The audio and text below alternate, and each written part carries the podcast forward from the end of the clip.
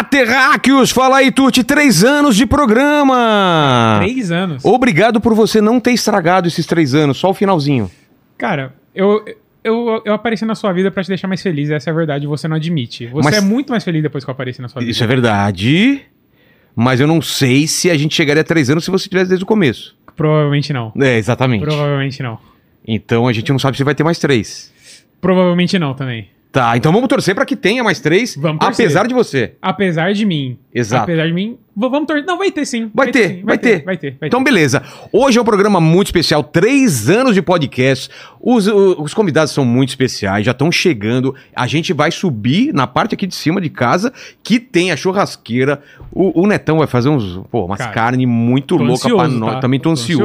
ansioso. Sorocaba e o André André. Estão chegando já? Então, daqui a pouquinho. Então é o seguinte: a gente vai falar do nosso patrocinador, sobe, come, bebe e se Se diverte. diverte muito. Fechou então. Então vamos falar quem teve com a gente aí esse tempo todo, né? Cara, teve muito tempo com a É. gente, né? E vai continuar. Vai continuar. Então é o seguinte, Terraque, você que tá em casa, época boa do ano chegando, que são as festas Natal e Ano Novo. Eu gosto demais! E nesse Natal, tenho certeza que você vai trocar presentes com a família e participar do Amigo Secreto com os amigos ou os colegas da firma. E a nossa sugestão para presente esse ano, com certeza, é a Insider. Nossa dica de presente é o kit, kit T-shirts. Essa é uma tech t-shirt.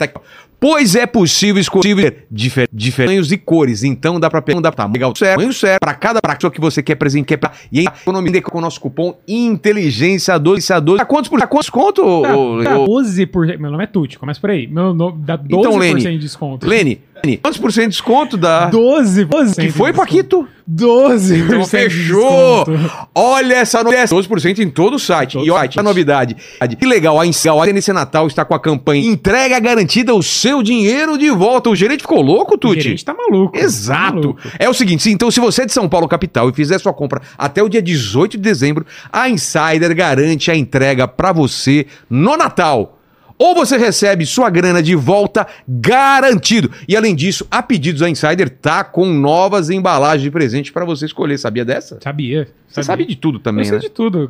Se a pessoa presenteada quiser trocar o presente, você errou o tamanho, o processo todo não leva nem cinco minutos no site da Insider e sem nenhum custo adicional. Que bacana. Muito legal. Linkão, tá? O link tá na Tá o, descrição. tá o descrição. link aqui na, não tá o QR Code na tela, na tela. Não, tudo, não. Desculpa. Obrigado, pa- obrigado. O que é o, o, o- a, a- na, na- na descrição? Link na O que é a descrição. descrição em inglês? É, description. Em francês? Description. Não, description. Tudo é description. Description. Em japonês, hara. tem certeza? Não. É isso, então se liga aí.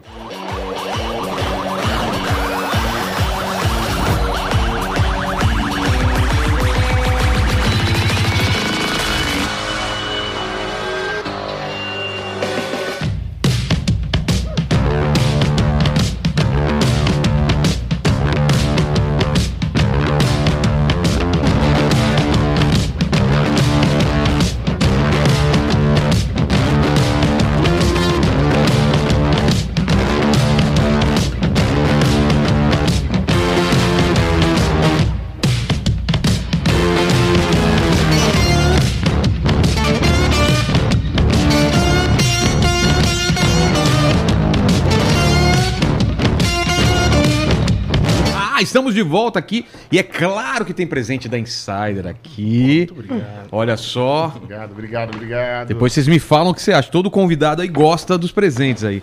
Você sabe, eh, Vilela, que esse, a Insider ela teve num programa que eu participei na primeira temporada do Shark Tank Brasil. Sério? E foi um projeto que eu não lembro exatamente quem acreditou ou quem não acreditou, mas virou realidade. Eu não lembrava eu disso. tive, eu tive contou. participando da primeira Cara. temporada com o João Apolinário, com a Cris Arcanjo, com, o- com o Shiba, e a Insider passou por lá. Parabéns, Insider. Pô, que legal. Você vê que, que o Não, não, negócio e deu eu- certo mesmo. eu- no meu podcast eu já fui patrocinado também, já tive a insider, mas eu dei o presente pros outros, não ganhei o presente. Ah, é?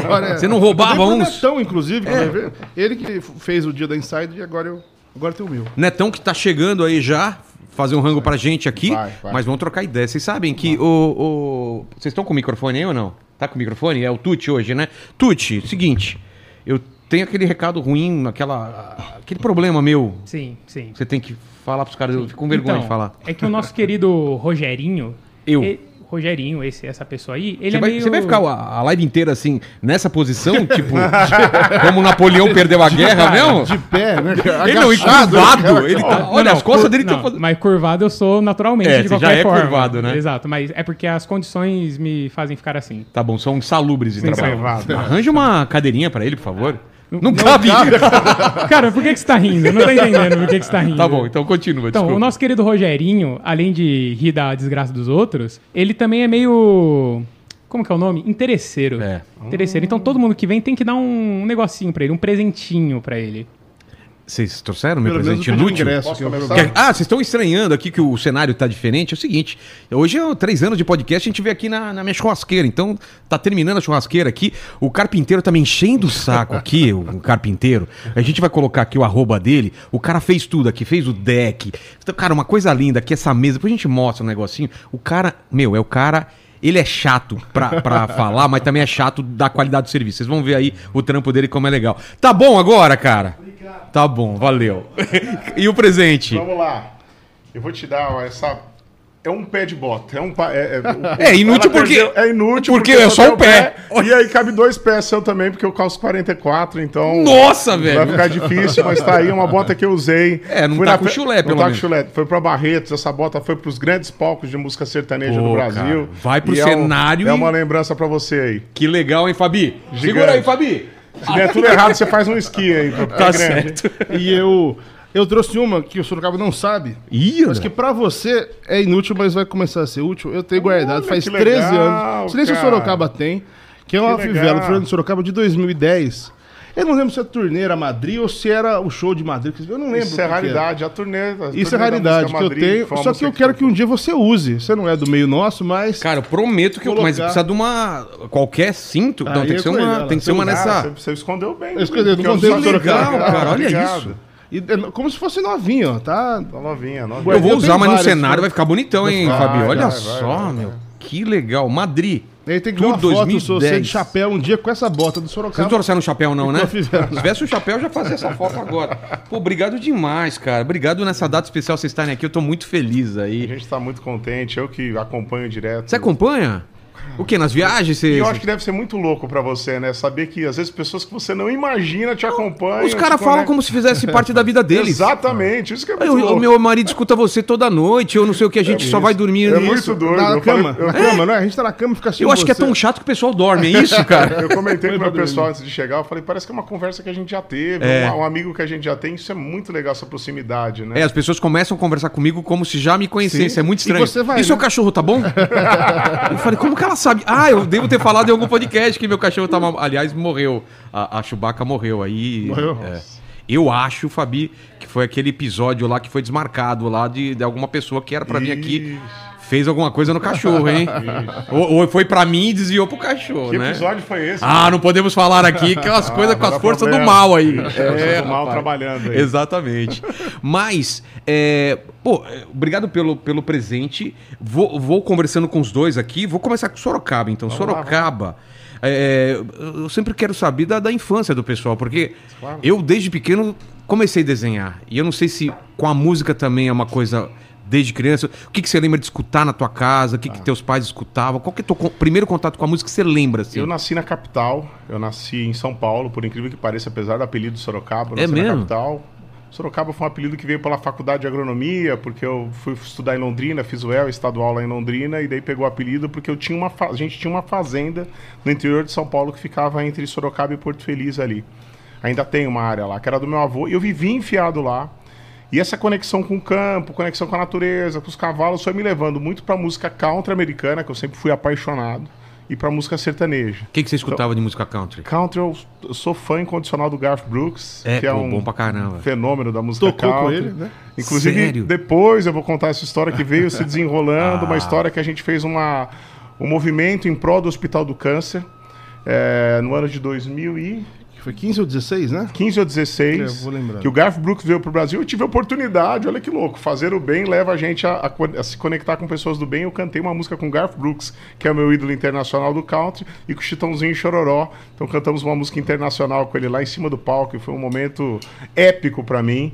Mas eu acho que, voltando na minha história, foi re- realmente isso, essa, essa ida pro interior, esse contato com a natureza, ouvir muita música, porque eu ficava com os peões, escutando, eram aras de cavalo, então a gente esse- o sertanejo foi entrando nas minhas veias por ali e eu acho que isso me levou a cantar. Aí começou uma história toda de compositor, né? E, e uma coisa muito curiosa, curiosa, o fato de ninguém querer gravar as minhas composições foi o que me levou a, a, a, a ser artista. Então eu chegava Você veio pro e ser- meio que obrigado, porque tipo, ninguém Obrigado, quer. eu levava o. CD, tipo, o Juliano César, que era um cantor sertanejo, Edson Hudson. Eu chegava com o CD e falava, pô, irmão, acredita nisso aqui, eu sou compositor. Ia lá, ele tava fazendo show Coitado, os caras também, né? Não, os caras, pô, Porque hoje você recebe, né? Não é? Ô, irmão, escuta isso daqui, né? E eu não sabia se aquilo era uma desculpa, tipo, não gostei, some com esse troço daqui, ou se realmente eles acreditavam que eu tinha que gravar. Porque eles falavam, Sorocaba, é muito legal essa música, mas ela é legal na sua voz, com Ah, você cantando. isso, então. Eles falavam isso. Então eles falavam, é muito bacana, eu até gravaria, mas bem, você que tem que gravar isso, você que tem que gravar. É- Você tem uma identidade vocal pra gravar isso. E eu fui acreditando nesses, entre aspas, nãos que eu ia Mas por ouvindo. que você não acreditava em você gravar? Porque você queria que alguém com nome já minha, gravasse? A minha voz era muito diferente do sertanejo tradicional. Então o que estava estourado na época eram as vozes muito agudas. Ah. É, o Zezé estava estourado na época, Estãozinho Chororó. Tinha uns artistas que eu me conectava mais e cantava bem, que, eram, que era, por exemplo, é, João Paulo e Daniel, que eram artistas que eu gos- gostava, mas era um perfil de voz que estava estourando que dava. Que tinha, que tinha essa coisa do agudo muito forte. Eu achava que o country rolava mais pra mim, mas o country não tem espaço no Brasil. Então, então eu- a minha, minha cabeça meio que borbulhava ali. E nesse meio tempo eu fui, eu estava fazendo faculdade de agronomia. Então, com essa conexão, achava que eu ia estar mais conectado com o ambiente que eu, curta, que eu curtia e tal. Eu fui fazendo agronomia e, e- e isso foi, foi agregando, foi somando mais para eu cantar sertanejo um dia. Foi uma Fechou. história bem, bem resu- resumindo, foi bem por esses caminhos, mas eu acho que o grande gatilho foi o fato de ninguém querer gravar minhas composições. Que coisa, cara. Louco isso. porque. É, porque música, você depende. Hoje, hoje em dia eu não sei como tá. Alguém que quer começar também, ele tem um caminho mais difícil ou vocês meio que. Cada um, antes de você, você vão pavimentando e vai ficando cada vez mais fácil entrar. Ou o cara pode, por exemplo, lançar no Spotify sem lançar um. Ficou cada vez mais democrática a música, isso eu posso dizer. O fato É? de ter as redes sociais, eu acho que agora o que é bom acaba acontecendo. E o cara pode fazer a base de fã deles, Sim, eh, dele, sim. né? Ele solta lá. Uma das coisas que, que funcionou muito para para Fernando Sorocaba foi o fato também da gente gravar um DVD na época que só grandes artistas com grandes gravadoras tinham DVD. Então a gente gravou Porque um DVD e CD porque era, era, era muito caro. Tinha esse ponto de ser muito caro.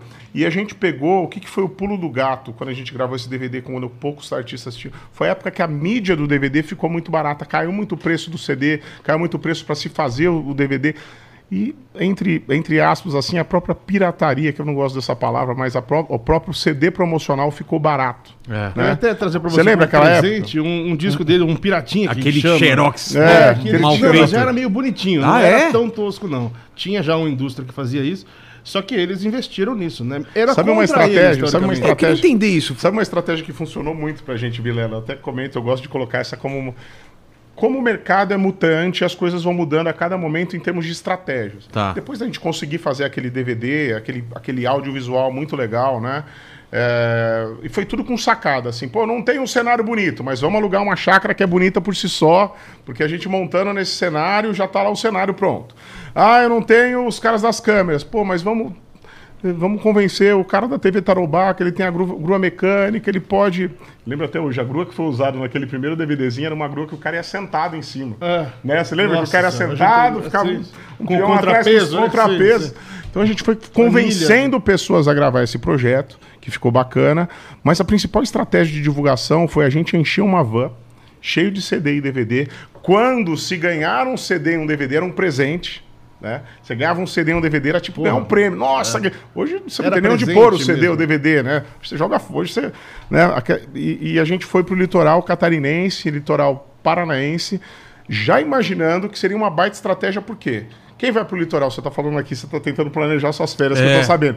Quem vai pro litoral, às vezes, é um formador de opinião que sai de Cuiabá, de Maringá, de Londrina, de Campo Grande, ele vai passar as férias em Balneário Camboriú.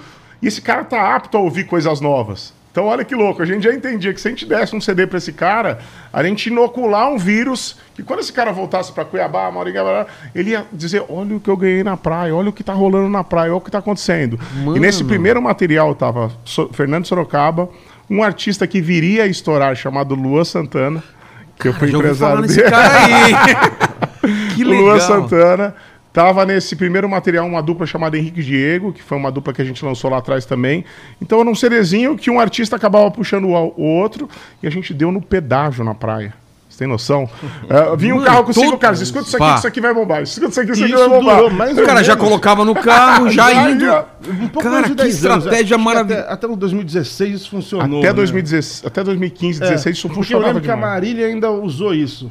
É Ela mesmo? Foi, as Foi últimas, das foi é. das últimas. Eu lembro de Barretos que tinha um stand dela, dando disco. Mas depois caiu porque veio o YouTube, Spotify, É. enfim, as coisas É, acabaram assim. Mas auto, se auto-piratearam piratearam demais. Isso era uma coisa. Muito, E muito. era um, tinha um rolo com gravadoras, porque a gravadora não queria, mas ela queria também, precisava estourar. É muito Tava doido prejudicando as vendas dela, mas ao mesmo tempo a arte estava crescendo. Tava crescendo, Então, é. assim, quem se ferrava nessa era o compositor, né? Que era da música, enfim, quem compôs não recebia nada. Mas os artistas cresceram muito em cima disso. essa estratégia para a época, Vilela, foi muito interessante porque isso realmente aconteceu. As pessoas voltavam e, e- e- é engraçado porque quando o cara chega na praia, ou chega num lugar turístico, em Campos de Jordão, o cara tá, o cara tá apto a entender o que as outras tribos estão ouvindo, né? Você tá com o ouvido aberto para ver o que o carro de som tá passando, que tá... Isso funcionou. Esses caras voltavam para a cidade natal deles e isso acabava sendo copiado e viralizando. Então, a a minha geração, que foi a geração lá do sertanejo universitário, daquela época que eles chamam do sertanejo universitário, desse começo, usou muito dessa estratégia do, do CD promocional para alavancar suas carreiras. Então, a gente plantava com, com esse material e ia colher depois com shows. Era mais ou menos isso, era bem didático, assim. A gente queria ir para Cuiabá, manda CD, manda material, deixa a coisa fomentar Investimento. e vamos, e vamos depois colher. Então hoje a gente fala Você com. sabe quantos você fez? É. Quantos discos? Tem ideia? Ele tem, inclusive ele vai falar. Ele- Sério? Eu não sei, foi muito. Muito. Tipo, dá um, Ah, um número. pô. era desesperado ali atrás. Não, não fale. Foi- Ah, mas foram, foi mais de milhão. O quê? Foi mais de...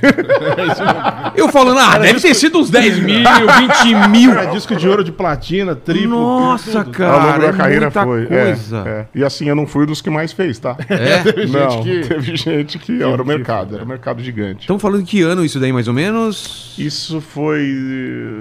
eh, Começou em 7, 8, por aí. No nosso caso, começou em 7, 8, mas já, já havia começado um pouco antes aí no mercado É. o da música. Nordeste fazia isso bastante já É, né? O Nordeste Chimbinha veio aqui, ele falou que ia É. em todas as praças com o negócio. É, lá. isso aí, isso aí. É. bem copiado de lá mesmo. Só que É daí mesmo? veio num, num volume. É, começou no Começou Nordeste, a abrir muita empresa disso em São Paulo. Amigos nossos falaram, vamos investir no, no copiadora. Copiadora.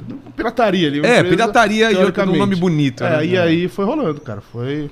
Cara, que legal. E tua história, André? Como que, que vocês se conheceram? como que é? Eu, eu conheço Sorocaba desde. Eu sou jornalista formado, me formei em 2007. Aí Onde? eu fiz um. em Campinas. Campinas? Formado. Moro em Campinas, meu estúdio é em Campinas.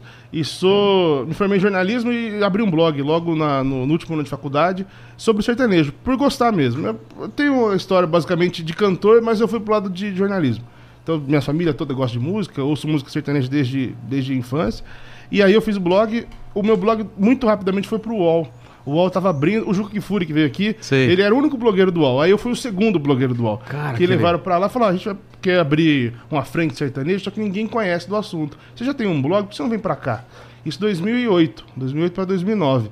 E aí eu comecei a cobrir. O pessoal, os artistas já me conheciam, porque o blog era independente antes, e eu comprava ingresso de show pra cobrir. Como eu não ganhava. Você tinha que eu comprar? tinha que comprar porque eu mandava pra assessoria e-mail. Ó, eu sou fulano. Eu falava, pô, que blog, cara. Tipo, o blog também nem era um negócio muito. Tinha blog de humor, o Banguela, É, eram e tal. famosos. Mas o meu, daí, né? Aí eu comprava, aí eu comprei alguns ingressos. Eu moro do lado de Jaguariúna, ele mora em Jaguariúna, e lá tem um dos rodeios mais famosos. Me lembro de comprar ingresso pro rodeio de Jaguariúna e cobrir o rodeio. Nesse dia, acho que foi o último que eu comprei pra cobrir. Porque daí o pessoal viu, pô, esse cara tá pagando e entregando cobertura e tal. Aí eu comecei a entrar nessa. E aí eu tive o blog, o blog cresceu. Eu conheci o Sorocaba numa das coberturas, 2009 ainda, em Barretos. Que ele falou, ó, eu lembro até hoje, falou, meu disco novo não saiu ainda, mas vou te mandar, você não espalha ele. Foi assim que eu conheci o Sorocaba. Ele e o Yuri, que era menino que trabalhava com ele, amigo nosso. E aí eu comecei a ficar conhecido no meio, né? Eu tive uma época que eu fazia download, né? Pegava os discos e punha pra baixar. Logo deu problema, né? Recebi muita notificação por conta de download legal e tal. Sei. Aí parei e continuei só com notícia. Em 2013 eu fui fazer o Bem Sertanejo do Fantástico, aquele quadro do Teló, que o Teló apresentou, eu escrevi. E aí, cara, eu fiquei. Em 2015 eu fui pro programa da Fátima, né? Até hoje eu tenho contrato com o Encontro, eu falo de sertanejo lá às vezes. E em 2021, no final da pandemia ali, assistindo a turma toda, você. é, inclusive, eu criei o, o podcast. Eu falei, bom, eu conheço os artistas, eu tenho onde montar, eu montei na garagem da minha casa.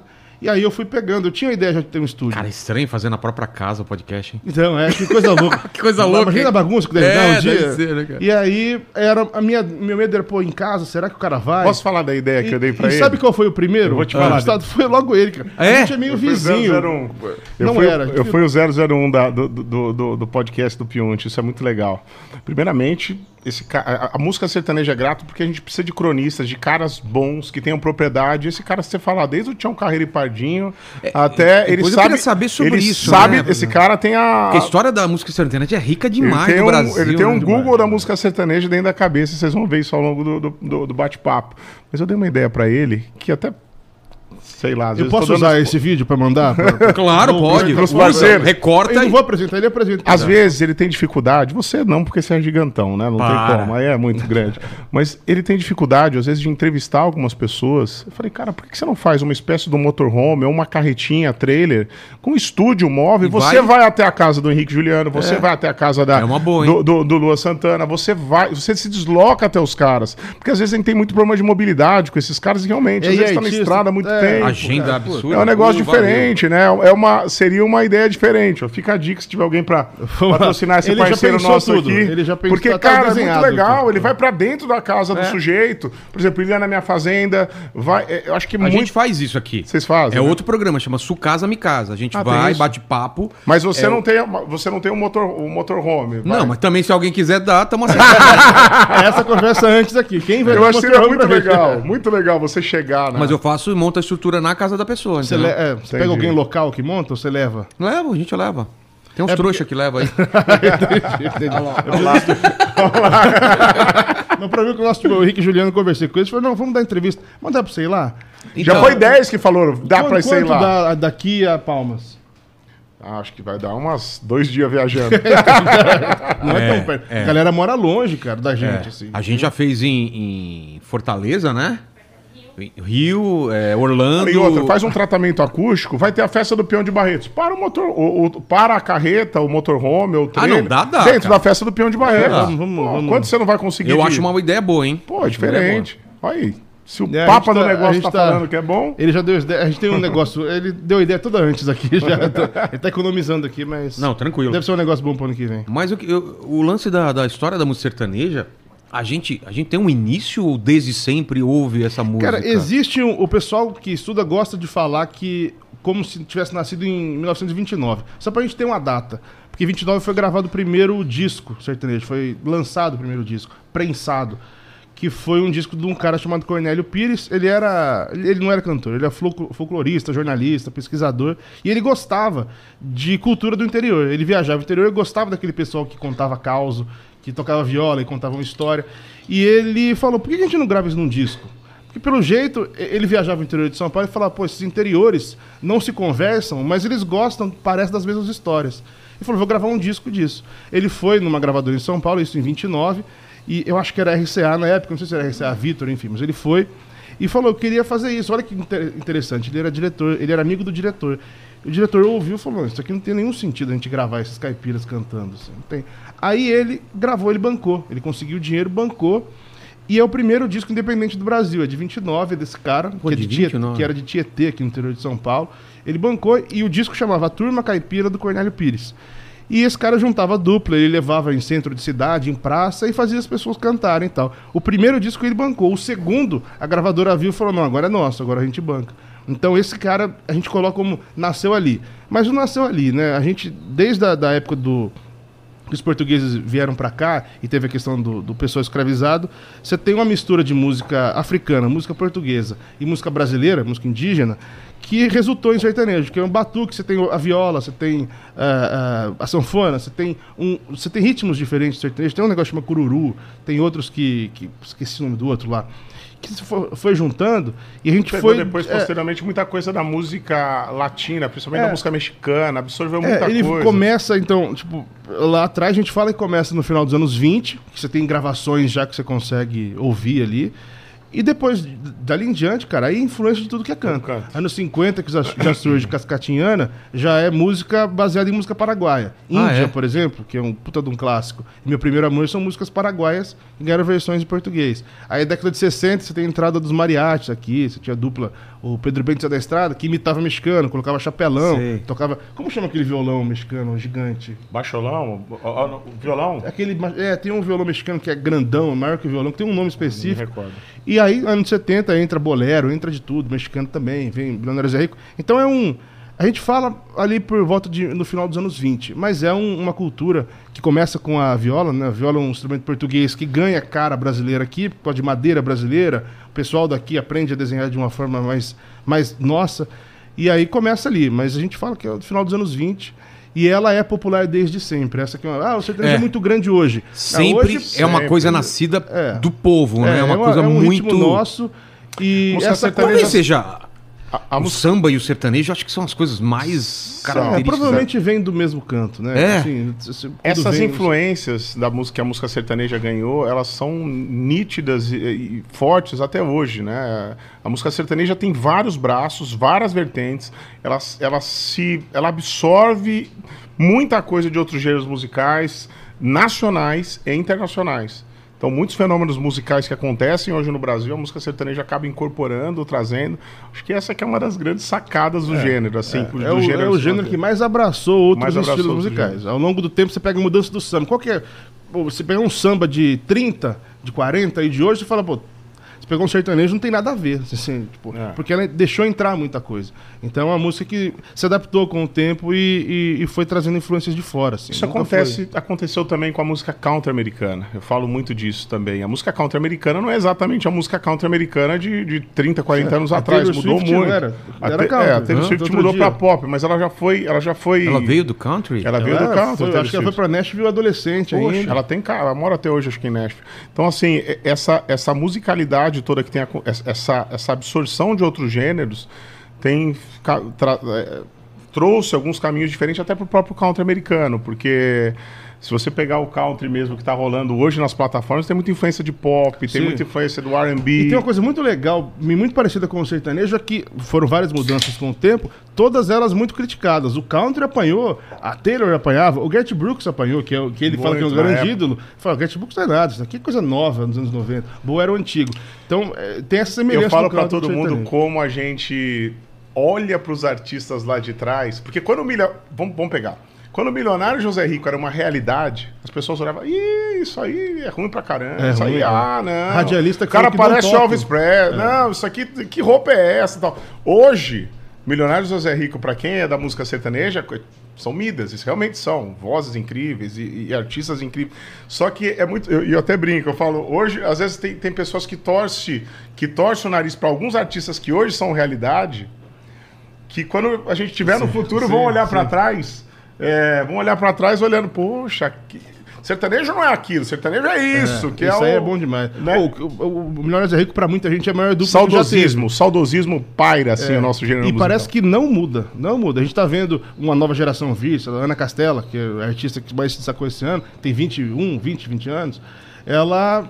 Tem gente falando mal. Hoje ela tá é apanhando, tá hoje ela vai estar apanhando. Mas daqui 20 anos os caras falam, isso aqui não é Mas- sertanejo, mas- o que era sertanejo era Ana Castela. Mas gente da nossa Você entendeu? turma que apanhou 15 anos atrás tá batendo hoje como se tivesse. Isso não é sertanejo. isso não é sertanejo. Estão acabando com o sertanejo. Mas, mas, mas vam- vamos lá, hoje em dia tem um conceito entre os críticos as linhas de sertanejo? Isso é um tipo de sertanejo A ou música, tudo é ser- sertanejo? a música sertaneja é a música que fala, que tem elementos da terra, da natureza, que tem elementos do agro, que tem elementos do campo dentro do papo dela, que fala de relacionamento. Se fala Mas de é muito balada, abrangente, mas é, muito da vida do cara que moda no campo, é, É, sertanejo. sertanejo. É muito o- abrangente. O, Sorocaba veio muito na, na, na pegada da balada numa época. É. né? Ele teve isso. Isso não deixa de ser de- sertanejo não por tá causa dentro, disso. Tá dentro. É. Porque o Renato Teixeira tem um, um, um Cara, pensamento- Renato- aliás, Renato Então, Teixeira. Você já fez ele aqui? E, e, cara, eu quero. que vem, que Fabinho, eu Não, esqueci de falar. É um cara que tem que Não, trazer. tem que é que nem o trazer. Boldrinho, a gente E não ele deu tempo de veio, trazer ele aqui. trazer. E ele veio, eu entrevistei ele. É? Ele, ele Faz fala, essa ponte ele é pra gente. professor, cara. Ele É. não é um artista. O cara dá uma aula. precisa Eu de lembro tudo. dele do, do, do Pantanal. Não, Não, é então. da época de o Pantanal? Vocês assistiram o primeiro Assistiam, manchete? assistiam, Eu, assistiam. eu lembro, Canal vagabundo. 9.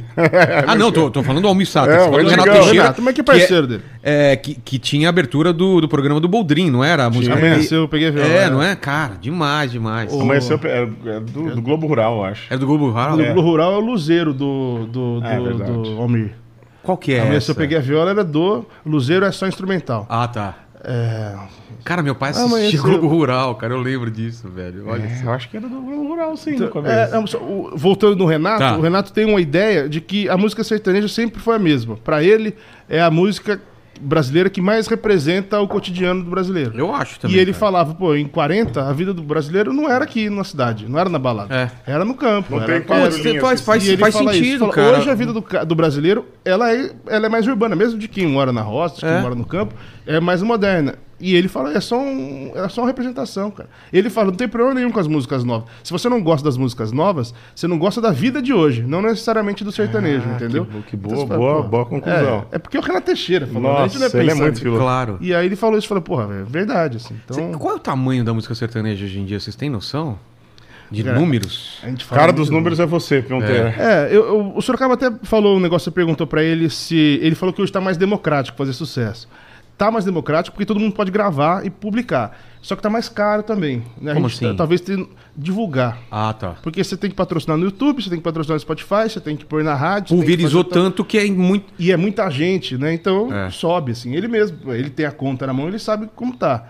Tá muito caro. É, só que o sertanejo tem dinheiro.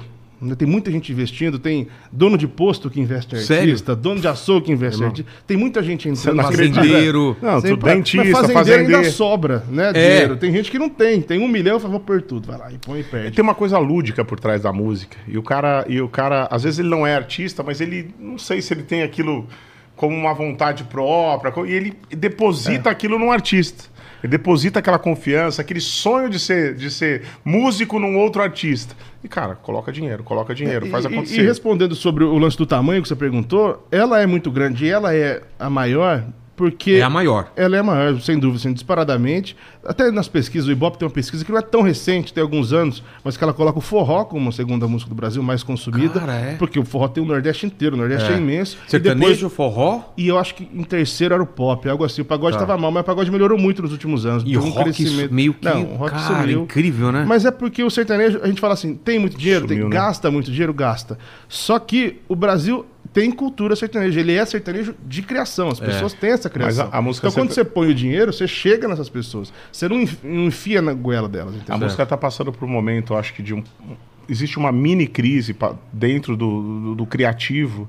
E eu, eu coloco muito. Porque para arte não há nada pior do que você querer colocar algo goela abaixo das pessoas. Empurrar. Então, quando você empurra algo com a, com a força do dinheiro na música, pô, tem uma música boa, mas tô botando dinheiro, tal, ela acaba acontecendo na força do dinheiro.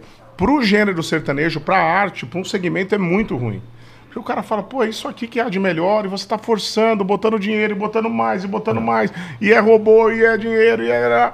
Quando você vê, a música acaba acontecendo, só que não é uma música que que as pessoas querem ouvir de verdade. Elas estão meio goela abaixo, numa playlist, escutando ali e tal. E às vezes aquele investimento não volta, né? Não volta. Tem muita gente que sai do Então mercado. é, é ruim pro, é ruim para é, é ruim para arte você forçar é, coisas goela abaixo. É como um podcast. Se É. tiver um concorrente, um podcast, não um concorrente, mas um podcast ruim, sendo forçar o goela abaixo nas pessoas, Ele vai te atrapalhar, pode queimar né? toda, todo o ambiente, todo o ecossistema de podcast causa de um mané que tá fazendo coisa ruim. E, e acontece. E né? acontece. E, e o estilo é gigante também porque a gente tem um, um- um número de feiras no Brasil, shows e rodeios e festas que nenhum outro gênero consegue chegar É, perto. Que reúne em uma- Não, é muita bizarro, gente, né, é cara? bizarro, é bizarro. É muito grande. E, e Sorocaba, a, a tua a tua história começa. Qual que é o primeiro o, o primeiro trabalho que, que Primeiro, e, e qual é a primeira música em placa? Assim, O Como primeiro que- hit nacional foi uma música chamada Bala de Prata.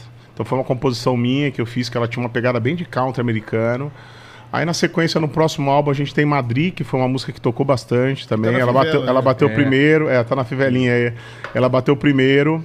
E uma das grandes marcas, uma das grandes características do Fernando Sorocaba foi a forma da gente se apresentar. Você arrotou agora, Sorocaba? Você deu.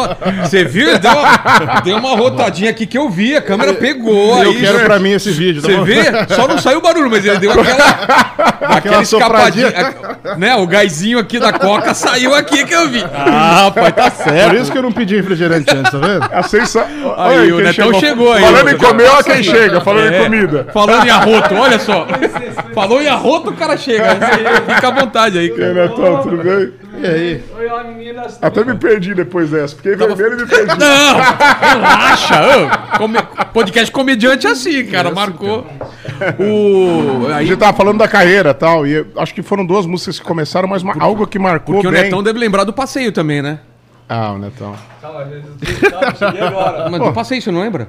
Que passeio. Passei a rola na tua cara! Os caras caem nessa ainda, velho. O cara já chega já. Eu vi o bola caindo O cara já chega atrasado, é. a mano mano no peito dele. Desce. Não, eles, que têm estão água. tomando, Vocês estão tomando já tô Nada, a gente tá tomando água aqui. Santana, tem droga nesse pão aqui, cara? Mas, mas, mas você tava falando então da, da Não, vamos mudar Madrid. de assunto. Vamos falar logo do Netão. Não, não, depois né, tá, calma.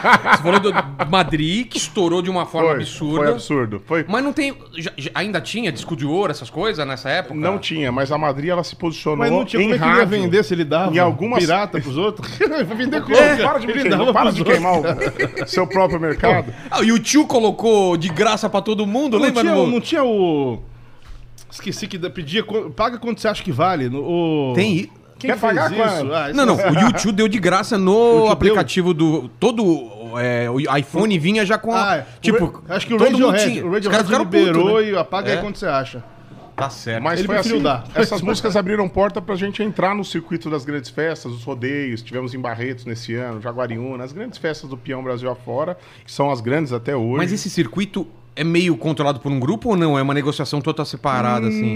Não, são festas independentes que começaram com, com, com, com associações agropecuárias, né? É, de- de- Às vezes tem alguém que tenta pegar, hoje, por exemplo, tem um grupo que tem outras festas, tem grupos mas, que se mas conectam. tudo nasce sozinho. Mas tudo, Tudo nasce é- sozinho. Então, a gente tem grandes nomes, como a Exposição de Londrina, como a Festa do Peão de Barreto. São, são E- pontos que todo E artista quando você atinge isso, tipo, você tá lá, você vai pra outro nível. É considerado já É pro considerado mercado. Um, ah, é considerado um nível a mais. Assim, é um E, sonho e de qualquer Londrina é artista, muito, tá num o palco de de Londrina é muito grande e é de onde ele é, né? É. Quando ele chega ali pra Qual, ele... que- qual desses que passou um filme na tua cabeça quando você tava fazendo um show lá? Falou, caramba, eu tava aqui assistindo e hoje eu tô fazendo assim. Ah, eu acho que Barretos, porque eu É. fui assistir um show do Garth Brooks, que é um ídolo da música country, no ano de, de 98. 97 ou 98? Acho que foi 98. Aqui, tem que perguntar pro Google eu sertanejo. erro, né? Tem que perguntar. Google. 98, e eu tava lá na primeira, numa das primeiras filas, aliás, nunca tive uma sensação de. Eu não fui nesse Porque eu fiquei enlatado ali, eu fiquei espremido ali, o fã mesmo. Eu tava- queria estar nas primeiras filas.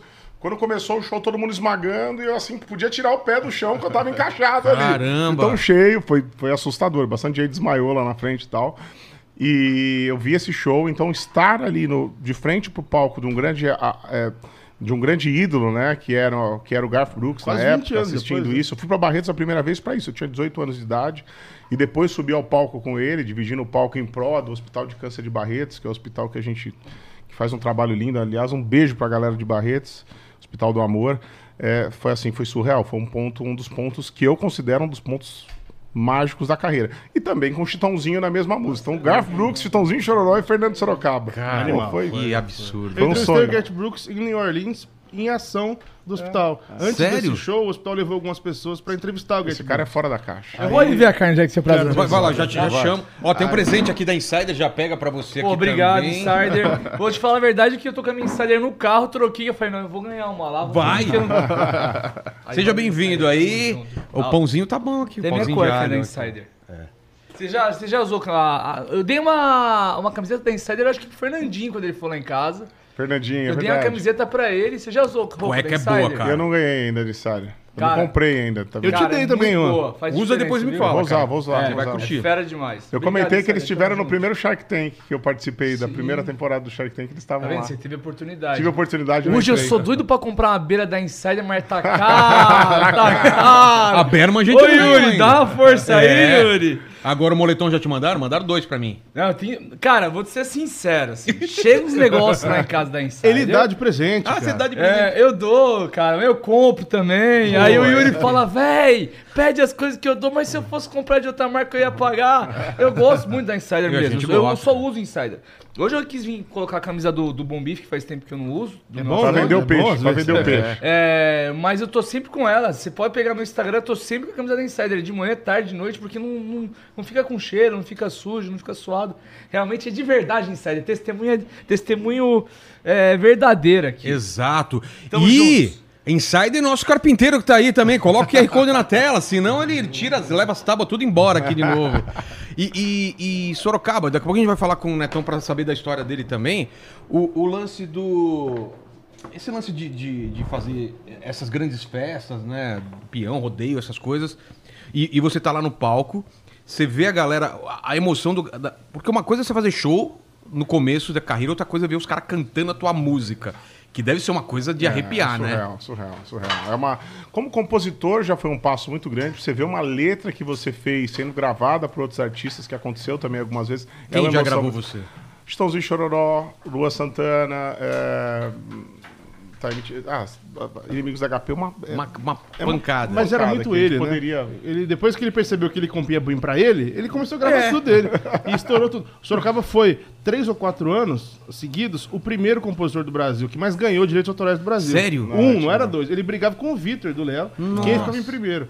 Então, assim, não só. Você tem uma capacidade de escrever muito rápido? Eu Muito... sou muito rápido na composição, É? assim. Eu tenho, uma, eu tenho uma facilidade muito grande como compositor. é, isso sempre, sempre teve no meu DNA. Começou com, por incrível que pareça, quando eu era criança, eu parodiava minhas irmãs. Assim, eu pegava uma versão de uma música, fazia uma versão de uma música para brincar com as minhas irmãs, parodiar. Isso foi me dando cancha, olha que louco, né? Uma coisa que quando pequenininho, isso foi me dando cancha para poder escrever, para poder compor, para poder fazer minhas próprias músicas. E isso me levou a cantar. Então, é, a vida da gente, acho que tem. Eu, eu, eu me considero um artista que passou por todos os passos, é, por todos os degrauzinhos. As pequenas festas, você falou das grandes festas, mas poxa, tem artista que chega direto na grande festa. Não tem a mesma graça do cara que vai lá no boteco, que depois toca nas festas universitárias ou nos bares, aí vai para as festas pequenas, médias, até chegar em Barretos. Então eu me considero um artista que passou por todas. Eu e o Fernandinho, a gente Qual passou foi o por menor show que vocês já fizeram? O menor show. Tipo, menos gente. Eu já toquei pra, pra bares que tinham mais garçom do que público. Você tá brincando? É, não que o garçom não seja um público. É, não, mas não é. Não, ele não tá, ele tá trabalhando. Ele é obrigado a ficar lá. Ele não pode nem sair de lá, entendeu? tinha pensado nisso. Enfim, ele tava Sério, obrigado. cara? Mas já- a gente já tocou em lugares que tinham, tipo, A três, galera acha que já todo mundo é só alegria. Tinha né? mais garçom e tinha que rolar. E a gente tava amarradão, a É. gente tava se divertindo ali. Que curte fazer música, né, Curte, curte. Tinha um cara lá só pedindo música ou dois, duas famílias no máximo. Eu já fiz isso muito no É. começo da carreira. E, e- e gente- e- é muito louco. Quando você ama o que você faz, eu me considero uma pessoa que ama muito o que faz. Eu gosto muito do que eu faço. Eu tava com tesão danado. Ali era duas ou três pessoas assistindo, mas a gente tava com muita vontade de fazer. Muita vontade de fazer. Então, na época de faculdade, a gente fez shows ali. ah, No final já era, tava começando a profissionalizar, que tinha mais garçom do que público. Isso é muito legal. E, e seus pais faziam o quê? Meus pais, é, meu pai era empresário do ramo de carro, de Nada bateria a de ver, carro, lá na outra inclusive aqui perto, aqui tá É? Morumbi, né? É. Aqui na, na, na Vila Sônia, que é Tá, pertinho. perto. O pai dele que é uma lenda, não é um pai normal. É Eu mesmo? Só É, meu que pai é uma figura. pai é uma figura. Beijo, pai, te amo. E minha mãe é, trabalhava também numa empresa de família junto com meu avô que mexia com tecido na época. Mas a gente sempre teve uma conexão muito forte com o mundo do cavalo. Esse. Opa! É o cenário um- que tá uma indo já. É, o cenário tá indo. Eu sempre- a gente sempre, sempre teve uma conexão muito forte com esse mundo do cavalo, o mundo do agro. Meu avô importava cavalo no começo da, dos anos 70, que é a raça quarto de milha, que é uma raça muito forte, muito difundida no Brasil, inclusive é o cavalo do rodeio. Então, esse meu avô, que era o seu Nelson, ele, ele construiu uma história muito bacana no mundo do cavalo e é, até hoje é reconhecido. É, um cara muito galera- importante, o Muito avô importante dele no mundo nessa do parte. cavalo, é. Putz. E, e o que que, que- Porque a gente. não sei, a impressão que eu tenho, a maior parte que vem aqui, que a gente sempre faz as coisas pra dar orgulho pros pais, né? e um dia eles falam, ó, meu filho deu certo. Porque no começo é muito difícil, né? Você fazendo show em bar e Sim, tal. sim. E eles falam. E no aí? começo era doído. No começo. É. Ah, não. No Você começo... vai chamar os pais pra ver os caras, ih, filho. Tanto é- que eles nunca deixaram. Eu sou formado em agronomia, eu sou engenheiro agrônomo formado. Eles nunca deixaram abandonar, mesmo sabendo É. que eu já ia gastar energia com isso. E eles me Falou, deram meio tem, que um um, prazo. tem um diploma lá. E eles me ele deram meio que um prazo. Quando acabou a faculdade, eles falaram: belezão, você tem aí um ano pra você entender que você. Um, ou dois anos pra entender que você vai viver de música. Porque se for focar nisso aí, eu já era formado, eu mexia Sim. com pastagens.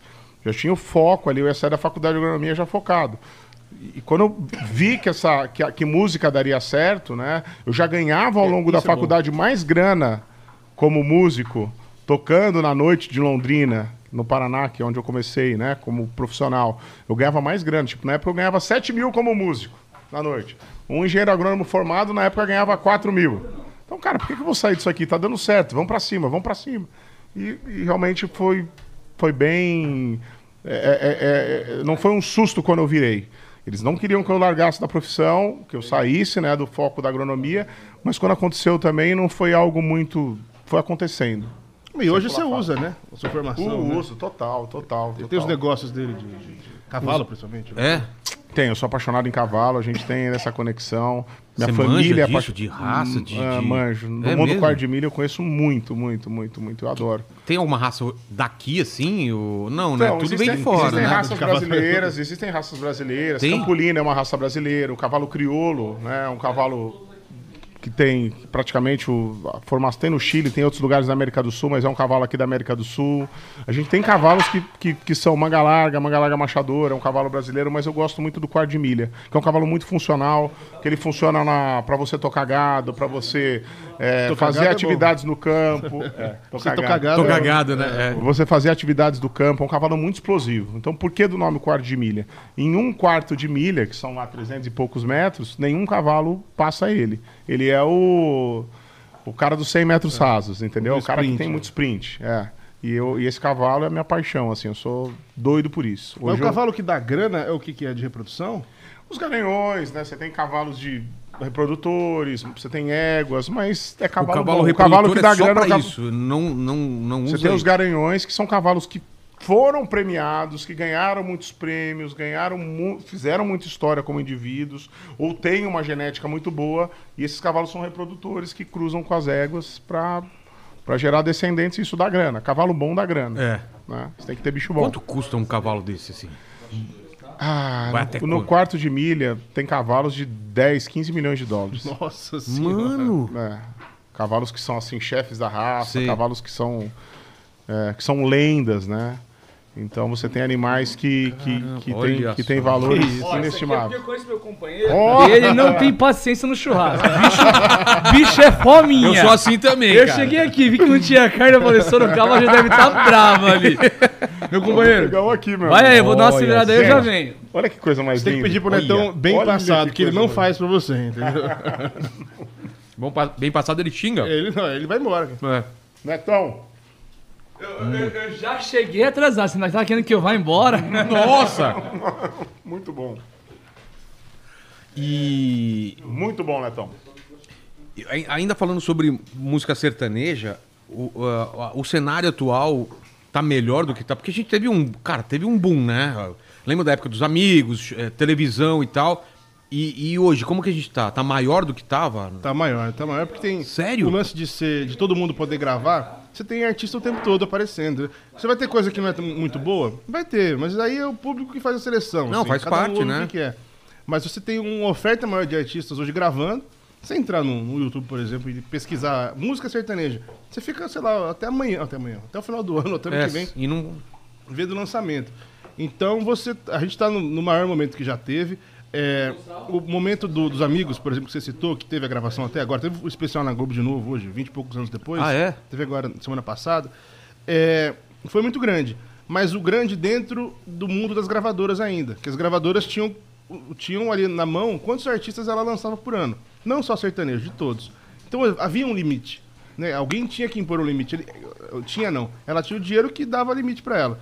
Depois de que muda a tecnologia, a partir Tá bom, Netão? A partir dos anos 2000, que a tecnologia fica mais acessível, você começa a ter uma abertura, não é só a gravadora que consegue bancar algum projeto. Aí você tem uma invasão de outros artistas, e aí você tem mais artista estourado. E nos anos 90, você tem os amigos, que são três, três duplas, e mais algumas duplas que faziam o cenário. sertanejo- Hoje, estourado, você tem quanto, cara? O sertanejo tem uma 40, permeabilidade É. muito grande. É, o sertanejo entra em lugares que nem outro gênero. Você tem sertanejo no carnaval. Eu já toquei no Verdade. trio elétrico, no, no, no Carnaval de Salvador, na Barra Ondina. Já tocamos. de boa. Teló, E a galera curtindo. E curtindo, o pau torando. A gente tá no mundo do churrasco. É. Aliás, depois eu quero falar do nosso evento de churrasco, que é o Isso Boa. Churrasco On Fire. Tem que falar do On Fire pra você. E você tá convidado pra comer um churrasco com a gente. Mesmo? Mesmo. Você tá, tá convocado, não tá nem convidado. O E, mundo do e a gente vai fazer um sucasa na casa dele, hein? Já tá Vamos, combinado, hein? Vamos, já Você vai tá. junto? Vai eu moro do lado, a gente é vizinho. Vamos fazer Então ar. você vai vir com o host, cara. A gente Vamos, vai lá vamos, visitar a casa dele. É legal. Vambora, você tá convocado. Fechou. Então, é, o sertanejo tem muita entrada. O mundo do churrasco, o sertanejo é o que conversa. O Carnaval da Bahia, ele entra. Ele, tá entre- ele, ele entra nas vaquejadas no Nordeste, ele entra no Sul, nos rodeios típicos lá do Sul, nas festas da uva, na festa do vinho, na festa da, da so... Ca- então, Muito porque aquela história de que ela abraçou outros gêneros ao longo do caminho. Então. Festa ela tá é um relacionado pouquinho ao tudo, sertanejo. Tudo. O cara, quando toma chifre, tá relacionado ao sertanejo. Tá feliz pra caramba. Quando ele tá feliz pra caramba. Cara, vocês pegam todas as emoções, né? O cara toma chifre, o cara tá feliz, o cara casa, o Tomou cara banho. pega a mulher, o cara não consegue pegar. A mulher pega o cara. E tem tudo, né, cara? Tem tudo, tem Não, tudo. e ainda tem esse papo do Luan, talvez tocar no Rock in Rio ainda. Ah, que legal. mais um, É mesmo? Mais um. Esse assunto é um local. assunto muito bom. Que legal. Porque existe uma blindagem entre grandes eventos. Eu acho que é uma blindagem. O Rock in Rio é um deles. E, e o Lollapalooza, talvez? Esses, esses festivais grandes. Esses assim, festivais grandes. Modernosos. Eles não colocam e tem um, não colocam sertanejo. Até hoje não colocaram. Não colocaram, não colocaram. É, Eu, eu, eu, eu gosto de, de, de fazer esse, esse comentário porque eu, eu, eu gosto de falar do inverso. Você Tá tem um festival de música que foi o Festival Vila Mix. É? Sim. Fala outro, mas o Festival Vila Mix Tem foi um grandão. também. Festeja também. Você entra lá, começa meio-dia o festival com. Vou, vou chutar lá, começa com Jorge Matheus, Matheus do Cauã, Guilherme Santiago, vai falando Roberto nos. Ronaldo. Tá. Depois que você tá ouvindo sertanejo, das 10 da manhã, da- das 11 da manhã que seja, até as 10 horas da noite, você não aguenta mais ouvir sertanejo. Apesar de ser artistas diferentes, tal, tá debaixo do mesmo É. guarda-chuva musical. Aí o sujeito vem e coloca o Alok. Inteligentemente, o Alok tá Claro. lá. Que é incrível. Claro. Eu amo o Alok, só que o Alok é muito inteligente. Ele tá num lugar, como foi o Safadão lá atrás. Ele tá num lugar que você vê numa massa sonora muito parecida. A hora Aí que entra o Alok, meu amigo, regaça. Se a gente ficar aqui comendo... Meu, no Lola Palusa tá Se rolando tudo. Você entra um Se a sertanejo. gente ficar aqui comendo churrasco, se a gente ficar aqui comendo churrasco, manda mais uma aí. Vou mandar mais um. O, o dia inteiro. Chegar à noite, minha mãe vier com um brigadeirinho aqui, quentinho, fez na hora tal. Você pode estar comendo o melhor churrasco do mundo com o netão, com a melhor carne que sempre é, com a melhor carne na hora que vem. Quebra aquela coisa do mesmo, da mesmice. Então, é- é, eu quero ver como é que vão colocar o sertanejo é, é, dentro desses festivais. Porque se colocar na- numa hora, dependendo da hora, vai roubar a cena. é, vai roubar a Também cena. acho. E eu vou te dar uma dica do que roubou a cena. E eu vou te dar uma dica, sem querer ser prepotente mais uma vez, porque longe disso. Eu tô fazendo uma análise, não tô fazendo uma análise juntos. O, o, o- Bruno Mars veio agora pro. Foi, qual que ele fez dois Foi o shows. Lollapalooza, né? Que ele foi? Foi qual? Ah, ele teve The no Town. The Town. Uma das coisas que mais falaram do Bruno Mars, depois ficou a musiquinha dele, que É. é. laço, aquele, aquele Canta foi um- Brasil. Uma das coisas que mais falaram foi que ele cantou. O tecladista dele, não foi nem ele, tocou evidências no piano. Verdade. Falaram um monte dessa, desse troço. Então, Porque eu, saiu, eu, né? Eu Saiu entendo, eu acho Que sadio. na minha opinião, devia ser o hino nacional brasileiro. Troca, é bonito aquele, mas troca por evidência. Troca por evidências. Imagina em, Copa do Acho que Mundo o os caras cantando sabe evidência. mais a letra Só do que sabe, mas com certeza. Só pra não ficar mal interpretado, é assim, inteligentemente, às vezes alguns artistas sabem onde se colocar, e o Alok foi um deles, porque entrou num. Hoje o Alok é mundo, O não precisa Alok nem falar. virou- É um caiu gênio. no popularzão mesmo, partido do Mix, Mas, mas É, ele usou essa sabe? plataforma Inteligente. entrar na hora certa, no lugar certo, gênio, companheiro. Então, eles entendem isso e tem que, e tem que sacar, porque dependendo do momento que colocarem, É trabalho. vai, vai Porque dar o trabalho. Alok mesmo, você pegava quando eu ia em eventos assim. Pera aí, ou vou interromper. rodeio, Você falou da melhor carne do mundo. Eu trouxe o chorizo Wagyu aqui pra você. Melhor carne do mundo. é. Chorizo? Vocês não vão deixar gelada, não. Come. Vamos nela. O Tuti só tá de olho, velho. Que coitado. Olha o Tuti, cara. Ele tá com a cara. Ó, quando o Netão tá no programa, é o único programa que o- os bastidores participam. Pode dar, não dá, não tem geral Eu só aí, ó. peço uma coisa, Vê ó. quem tá atrás se não tá comendo. Ô, Tuti, eu só peço uma coisa. Limpa os dedos, tá? Tuti, faça Ô, favor. Vilela, pode ligar pra um quiroprata. Tem algum quiroprata Não, ele assistindo? vai ficar o programa Meu, inteiro. Ele vai assim? ficar o programa inteiro de cócoras ali, de... de Não, de, aqui, de- não, não, não. Aquele é o jeito dele andar. Ele tá na posição normal. Ele parece... Gostou? Não tá bom, cara. Nossa. Se Isso tiver é, algum isso- quiroprata aí, você pode só correr ali, que hoje ele não anda. esse é o chouriço. Explica o que, que é essa São carne. chorizo Wagyu. É um corte argentino? É. Cara, desculpa muito você chegar atrasado. Agora eu tô vindo um helicóptero aqui, eu tô pé da vida. Mandando, mandamos atrás de você, cara, no helicóptero. Não, não, mas não desceu por causa da neblina. Ah, foi isso. Você tava em Santos? eu tava em Santos, a, a gente ia vir voando. Mas é uma baita neblina, não deu, então em vez de a gente demorar 20 minutos, meia hora pra chegar, a gente demorou Relaxa. duas horas e Eu achei, meia. eu achei que era pegadinha, porque não tem uma nuvem no céu, seu safado. Cara, mas Não tava tem uma nuvem no céu. Tirou, tá uma neblina. Não, e a gente lá em Santos também faz. Como Não, assim? de Não, manhã vai? tava- de manhã tinha tá um neblina. sol lindo. De manhã E tinha. a estrada tava fechada, na estrada tá neblina danada. Caramba, falaram. Tá velho. na- muita neblina. Mas bom, é... desculpa de verdade o atraso. Eu odeio me atrasar, você sabe disso. Quase não chega Você atrasado. perguntou se essa carne era argentina. Só É. pra interromper. Isso é carne brasileira, companheiro. Sério? A melhor É. carne do mundo não é a carne australiana, não é a carne Uruguaia. uruguaia, lá, lá. é a carne Brasileira. Brasileira. É isso. E que nem a minha música brasileira é a melhor do mundo. Aliás, bem-vindo. Obrigado, Já dá viu? meu presente inútil, que você Já chegou atrasado, pego. já Só quero deixa eu presente. responder a pergunta Tá. da carne. Pega lá o presente inútil dele. Obrigado. É o chorizo. Isso aqui é um chorizo Wagyu. O Wagyu é uma raça japonesa, né? Ah, na verdade, o Wagyu é um conjunto de raças que são ah, criadas no Japão há muitos anos. E eles falam Eles- japonês? Ou... Não, o vô deles falava, né? e aí a Fazenda Yakut tá- tem no Brasil o Wagyu desde 1992, então hoje o Wagyu produzido no Brasil. E esse aqui é um chorizo Wagyu produzido no Brasil, inclusive é, a gente vende nos meus açougues, é da minha marca esse. E aí tem a genética japonesa e a tecnologia brasileira. Caramba, velho. Eu tive agora semana passada na Argentina, passei 4, 5 dias lá. E cada vez que eu ia pra Argentina, eu falava assim: nossa, primeira vez que eu fui, nossa, a gente tá muito longe da carne deles. Foi o que virou a minha chave pra querer buscar quali- carne de qualidade. E tava mesmo antes? Antes não tinha nada a ver, era muito longe. 15 anos atrás era uma disparidade absurda, era um mundo na frente. É, aí corta para 9 anos atrás, já melhor, ficou um pouco mais abaixo. Aí corta para 8 anos atrás, a última vez foi 6 anos atrás. Aí eu fui a última vez há quatro anos e meio atrás, eu falei, nossa, a nossa carne hoje já é tão boa quanto a Argentina. Peraí, hoje, peraí, corta aqui. Chupa, Argentina! Cara, como eu queria falar isso. Hoje eu já posso falar, se você pegar a nossa carne de alta qualidade, é melhor do que a carne de qualidade argentina. É mesmo. somos Mas, os líderes. mas qual foi Somos o os processo É. desses tempos? Investimento. E aí a gente está falando de carne de alta qualidade. É claro que o commodity, aquele a- animal para que sai mais barato, o Nelore que não tem muito investimento, porque o Nelore com muito É, hoje investimento já mudou, hoje também já tem mudou, qualidade. é. Agora digo sem muito investimento, não vai ter o mesmo nível. Agora, quando a gente vai para qualidade, o que a gente tem aqui de qualidade é muito grande. A gente tem a genética muito apurada, muito investimento em genética. Você vê os leilões, você participa dos leilões fazendo ah, umas modas nos leilões. É. Ah, veterinários, zootecnistas muito capacitados, nutrição animal de ponta a gente tem no Você Brasil. lembra? Você lembra antigamente? A gente comia uma picanhona brasileira. Era dura, parecia aquela Não, grossa. aí né? você Era ia lá na- E lá em era Buenos bom pra nós, que A Aires. gente não conhecia o que era bom até então, né? É, era bom. Era bom até Não, era esse bom, mas aí você ia pra Buenos Aires, comia aquela carne e fala, cara, que Carne, que é isso, carne é uma velho? das poucas coisas que depois você conhece a boa, é, tudo voltar é pra difícil. ruim. Pizza É eu não duro. sei muito a diferença, partir não. de agora, eu vou, eu vou, eu eu, consigo eu- ver. eu- eu vou complicar. Minha mulher fez um bife. Eu vou falar, a minha mulher. Chama ela Vai lá. apanhar de casa. Chama ela lá. Ela faz uns bife aí. Maria, eu tô ligado que esses bifes não são de qualidade, não. Agora vai, vai mudar as coisas na tua vida. Eu trouxe uma boa, um presente inútil, mas um útil. O útil é a carne de qualidade. Boa, agora. E aí você não vai mais comer, querer mais comer carne. Amém. Netão, deixa eu te fazer uma pergunta. Deixa eu te fazer uma pergunta que agora, Oh. como, como apaixonado por churrasco. Pesado o negócio aqui, Você não, acha, você não acha que o desafio agora, eu acho que maciez fa- fazendo um comentário. Eu acho que em maciez a gente chegou.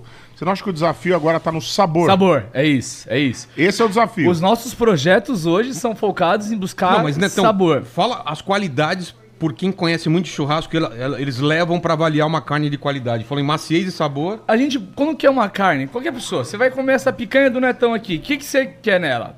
Maciez, sabor e suculência. São três pilares Qual a da diferença carne. de sabor e suculência? Não é a mesma coisa? Suculência é isso aqui, o suco da carne. Sabe, você morder a carne, E ela tá. você sentir ela não quer uma carne seca. Tá. Maciez é, é isso aí, ó. Você morder a carne, hum, Tá molinha, gostosa. desmanchando. Desculpa, pessoal de casa. E o sabor é a soma de tudo? o sabor é o sabor que a gente sente na carne. Isso é muito louco, porque uma das coisas, a alimentação, o trato que você dá no, pro boi muda o sabor da carne. Tem enólogos de carne Se você que colocar o nosso... comendo, ele fala, "Ih, isso aqui foi tratado com caroço de algodão. Sério? Eu. Ah, isso aqui foi no é milho. Nossa, o Netão. Ô, Caroço de algodão. Deus. É ruim? Não É dá, horrível, não dá. ruim. Ele saca, ele pega aqui, De opa, longe. isso aqui comeu Sabe caroço de algodão. você, fala assim, nossa, essa carne tá com gosto de fígado. É isso? É, é o caroço Deus de me algodão. livre, eu odeio Ele fígado. sabe, não, então não. Faz uma experiência, vamos fazer uma experiência de um ano. Coloca fone de ouvido na- na- na- nos boi. Eu, eu vi no nosso podcast. Nossa, os boi uns- música clássica, boa. Aí, ó. Umas modas, porque a gente faz festa na tá. fazenda. O que mais você identifica? Caroço de algodão? O que você consegue Ah, identificar? milho dá pra E identificar. o terreno? E o que a gente consegue identificar muito é se foi passado pelo pasto ou não. Ah. E essa é a grande diferença da nossa carne para a Argentina, porque pra gente, aqui no Brasil, a nossa carne ficou mais macia e perdeu um pouco o sabor. Não deixa de ser uma verdade pro nosso paladar brasileiro. Porém, se você leva essa carne para um argentino, uruguai, americano, qualquer lugar do mundo, a não ser o indiano, que também ah, tem pastagem lá, é, a gente tem uma carne muito mais saborosa, por causa dos carotenoides que a gente tem no nosso pasto. Que isso?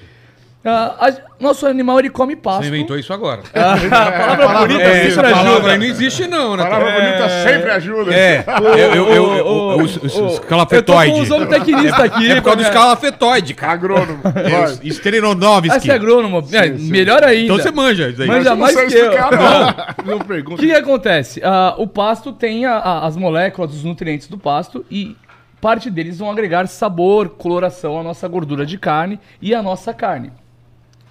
A carne nada mais é reflexo do que ela come. O animal nada mais é reflexo do que ele come. Você é reflexo do que você come, do que você ingere. Tem essa frase, né? A gente é o que a gente come. A gente é o que a gente come, o boi também. Então, Me se o boi de come, Mari. come um bom pasto, ele vai ter uma carne mais.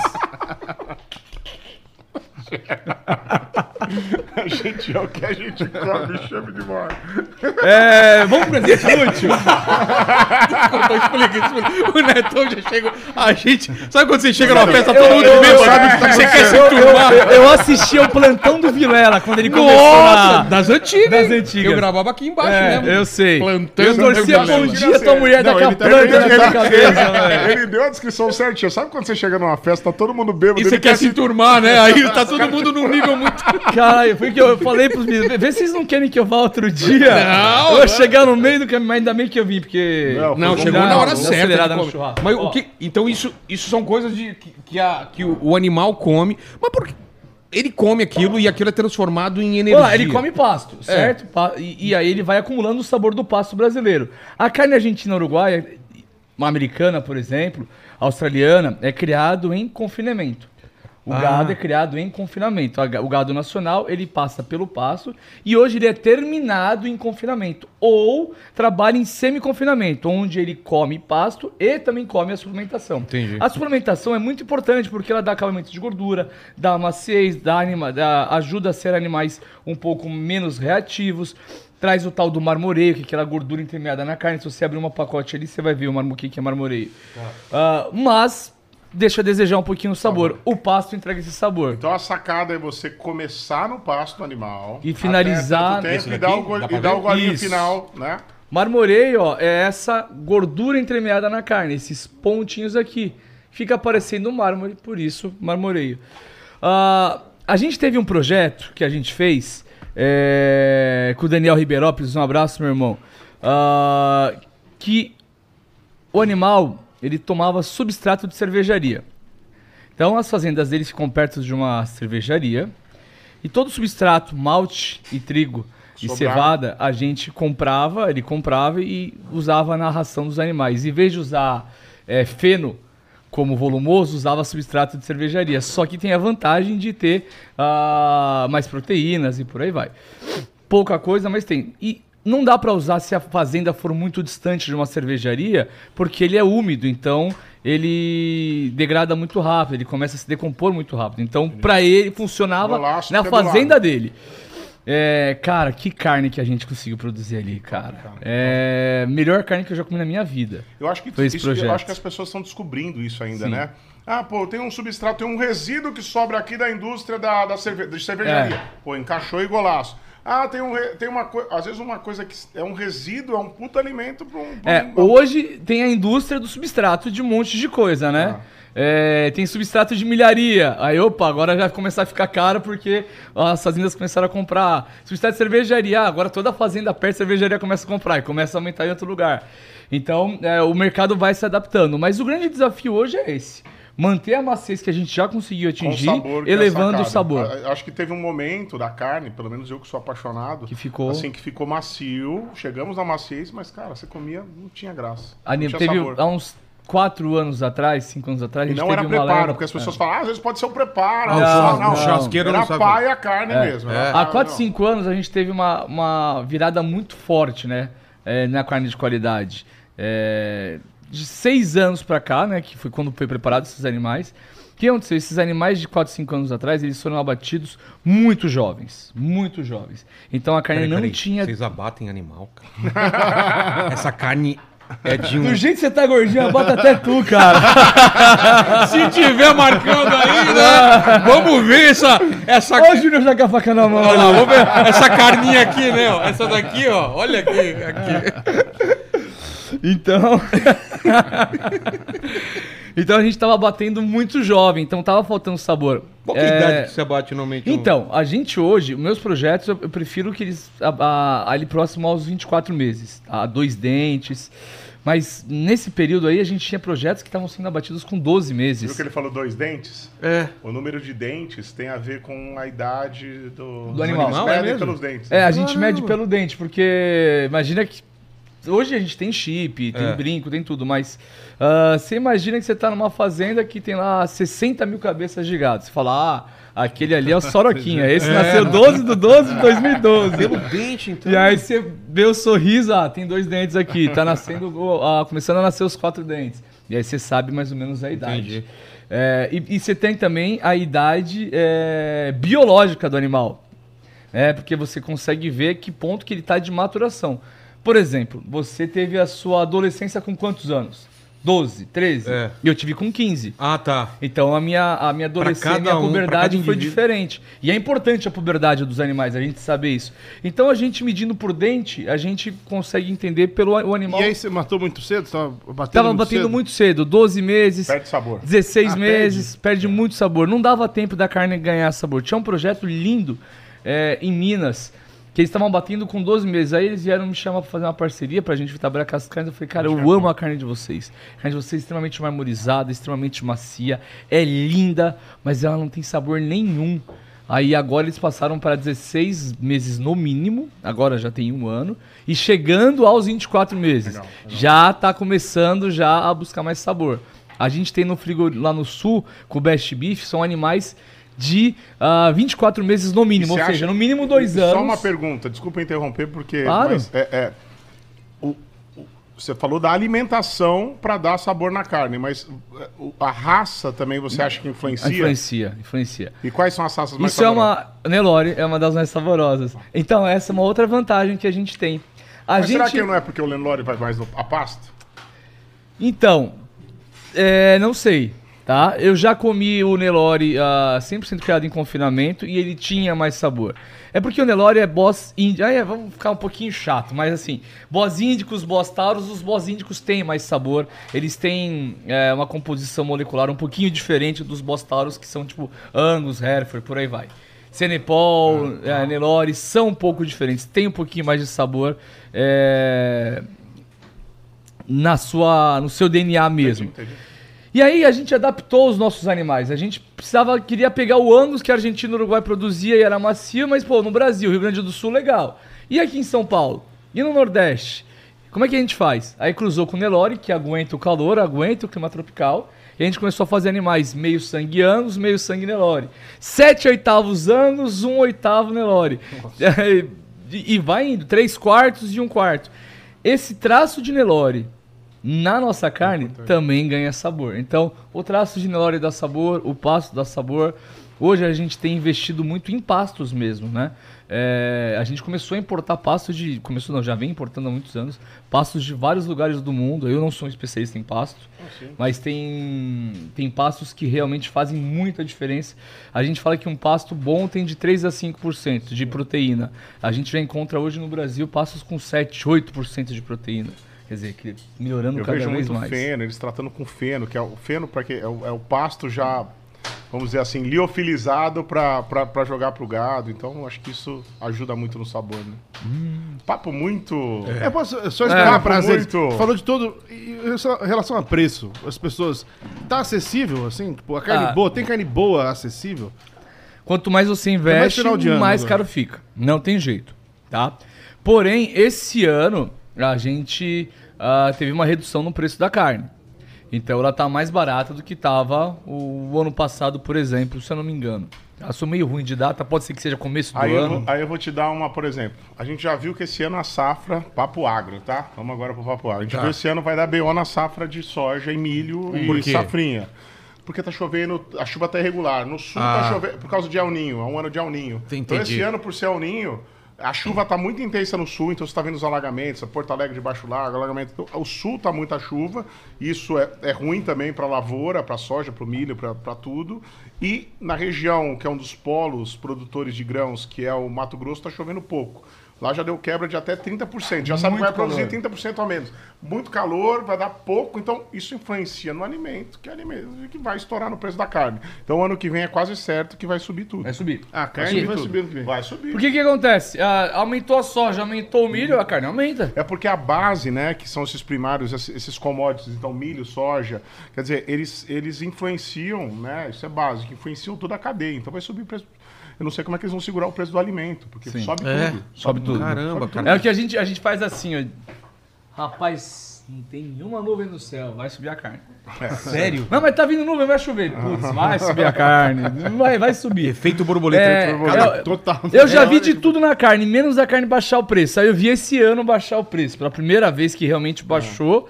É, Mas já a tendência agora E já o, é mercado, é- e o mercado é tão especulativo, eu tava conversando com a galera que vive isso mesmo do trade, de compra e venda de milho, soja, de grãos, né, de sorgo. O mercado é tão especulativo que só de saber que a estimativa da, da safra... O cara já segura os galpões dele, já estão, os silos dele já estão cheios. Então deixa socado o silo dele lá. Pra quê? Esperando o precinho subir. Ah, entendi. Pra daí ele vender o dele. Não, eu tenho aqui, eu poderia estar te vendendo pro, pra, pro confinamento. Sim, eu sim. podia, mas eu não vou te vender agora que eu quero esperar agora, eu quero ganhar um pouco. O agricultor é assim, É, ele também quer ganhar o é dele. vida, é vida. Ele Quando- tá esperando subir pra. Quando a carne baixa Aí muito sobe. o preço, por que, a carne não baixa? Quando a carne baixa muito o preço, opa, não vou bater meus animais.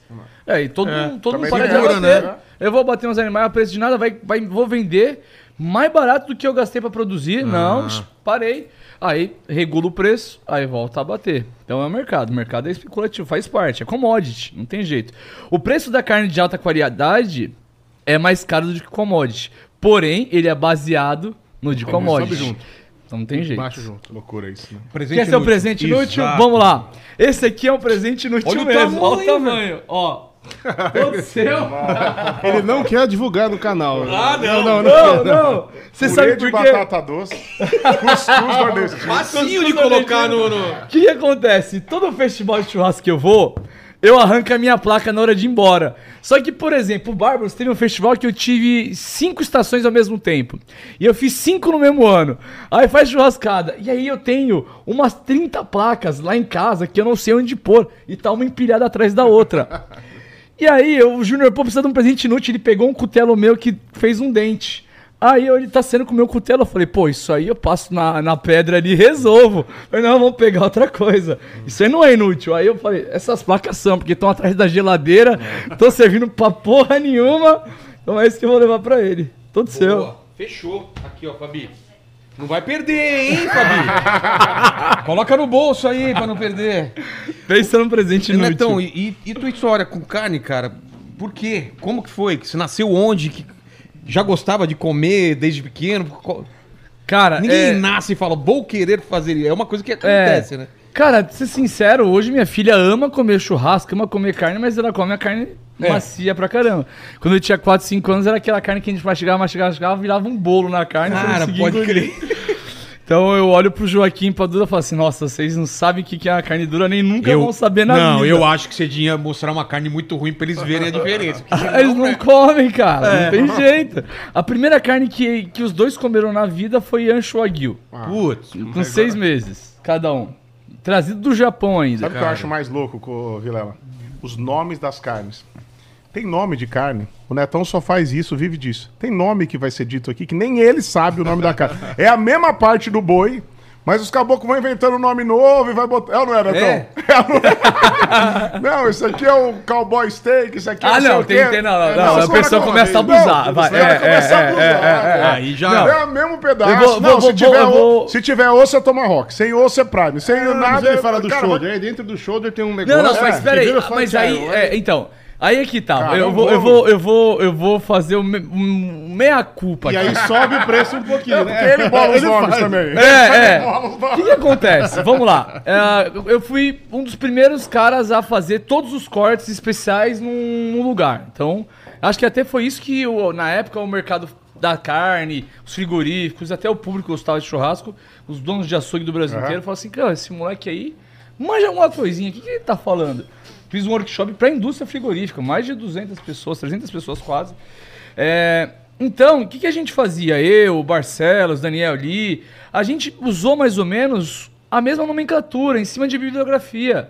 São nomes que existem. Então, putz, vamos chamar de bife ancho o contrafilé, porque a gente usa a referência é, da, da Argentina. Então, beleza, corte contrafilé, vamos usar referência Mas argentina. concorda que a gente pegou referência de todo lado do mundo? Calma. Bife ancho e chorizo. Aí, pô, corte com osso. Tem na Argentina? Já não tem. Qual que é o nome que chamam na Argentina? Prime Rib. Putz.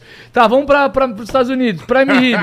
Prime Rib vem, vem da Inglaterra. Na Inglaterra, na Inglaterra não liga pra Prime Rib. Volta para os Estados Unidos. Não.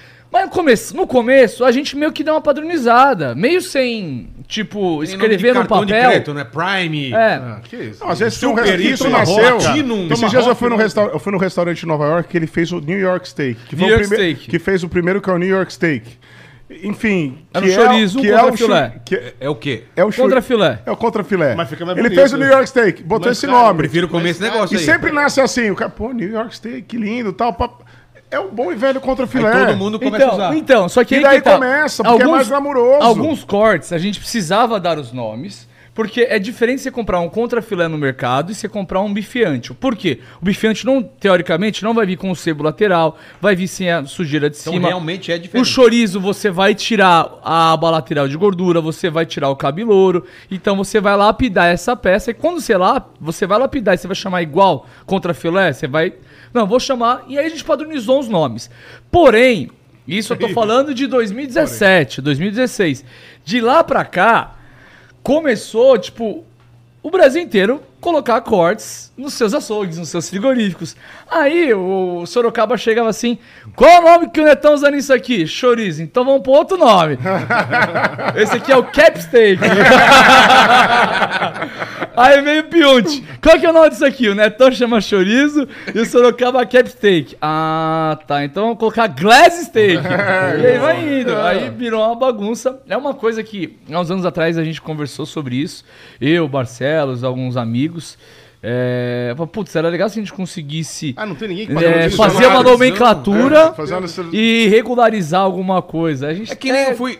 pensou, foi- mas Porque é não- ruim que às vezes o cliente final às vezes não sabe nem o que tá É. comprando. Mas é- o legal é que a legislação hoje, e, isso foi uma alteração também que aconteceu ano passado, ah, esse ano, de ser um pouquinho mais rigorosa, é, é pedir o nome do corte popular no Brasil. Pega o steak do Netão aí.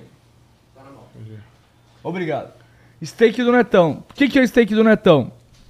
Ninguém sabe. Por quê? Porque não tem o corte nacional que é o steak do Netão. Aí teria uma referência Isso é o embaixo. que? A capa do, é a capa do É, é. A capa do... Não, então, vamos lá. O que, que é steak do Netão? Não tem. Da onde sai o steak do Netão? Do acém do meio. Ele sai do acém do meio. Ah, não, isso aí é o, é o, é o É. Denver. Não, não é o Denver, é a outra parte. quando, você, quando você faz o Denver, lado. quando você faz o Denver, sobra uma parte que tem as fibras abertas. Dessa parte que era descartada, eu fiz o steak do Netão. Que, ah, Netão, você deu esse nome, não fui eu, foi Assim o do meio público. tinha que chamar 50. Aí, ó lá, steak do Netão, certo? Só que aí, atrás, carne congelada, bovino sem osso, a 100 miolo fatiado, short rib. Então, tem os nomes que Tá. são conhecidos no Brasil na Ah, embalagem. entendi. tem que ter. Você já comeu bananinha? Não. É, na época de faculdade eu comia bananinha. Não, bananinha é o doce. É né? o meio da costela, Não, né? não, não, É, Não, costelas. nunca ouvi falar. Não, bananinha, ela tem alguma bananinha aí não? Não, bananinha ela sai entre as costelas do contrafilé. ó. Imagina aqui que você tem a costela, Sei. tá? Tem o contrafilé aqui, tem o lombo. E aí, Cuidado, não vai essa passar aqui. Já tô arrepiado aqui, cara. essa costela aqui, ela vem até a tua vertebral. Pra Tá. fazer o contrafilé, eu vou cortar aqui, vou serrar aqui. Esse pedacinho aqui tem uma costela, aqui tem outra costela. No Tá. meio tem carne. Essa carne Essa aqui é a boa. bananinha. Nossa, dá uma faca de salsa aí pra mim. Não, não, cara. Eu tive, na, acho que no Eslovênia ou Eslováquia, sei lá, um lugar lá, e aí no cardápio, meu inglês é horrível, tava escrito é, horse steak. O que, que eu pensei? Bife a cavalo. Vai vir uma carne com ovão em cima, é nóis. Veio sem o ovo, eu reclamei, o cara não entendeu nada. Depois eu descobri que era carne de cavalo mesmo, velho. Os caras comem carne de cavalo lá. E aí, gostou? Ah, gostei. É bom. Eu, não, eu Mas comi uma já vez, eu comeram? gostei. Eu comi na Rússia uma É vez. meio. É mais forte, né? É, mas Fred, não dá pra comer com arroz e feijão. Não, não, cavalo. não. Sério que você come- vocês comeram carne? Mas eu fiquei mal. também, Depois mas- que eu soube. Assassinos! Então, depois que eu comi, fiquei É, mal. Você fica meio, pô, é de cavalo Ô, mesmo. O cara é, que ama cavalo, você fala É, cavalo. cavalo não pode, Cavalo É um velho. bichinho que você chama, dá É. vontade. Mas boi você também Boi chama também. O, Ah, o Tuti eu- também eu- se eu- chama bem, ó. o Tuti vem, che- Oi, vem, Tuti, ele vem, cara. Só o, o Paquito não, é, o, é um que você chama, ele não vem, não, cara. O- eu amo a maturidade da minha filha, cara. Que a minha filha sabe o quanto eu amo os bois, os animais, quanto eu respeito o animal.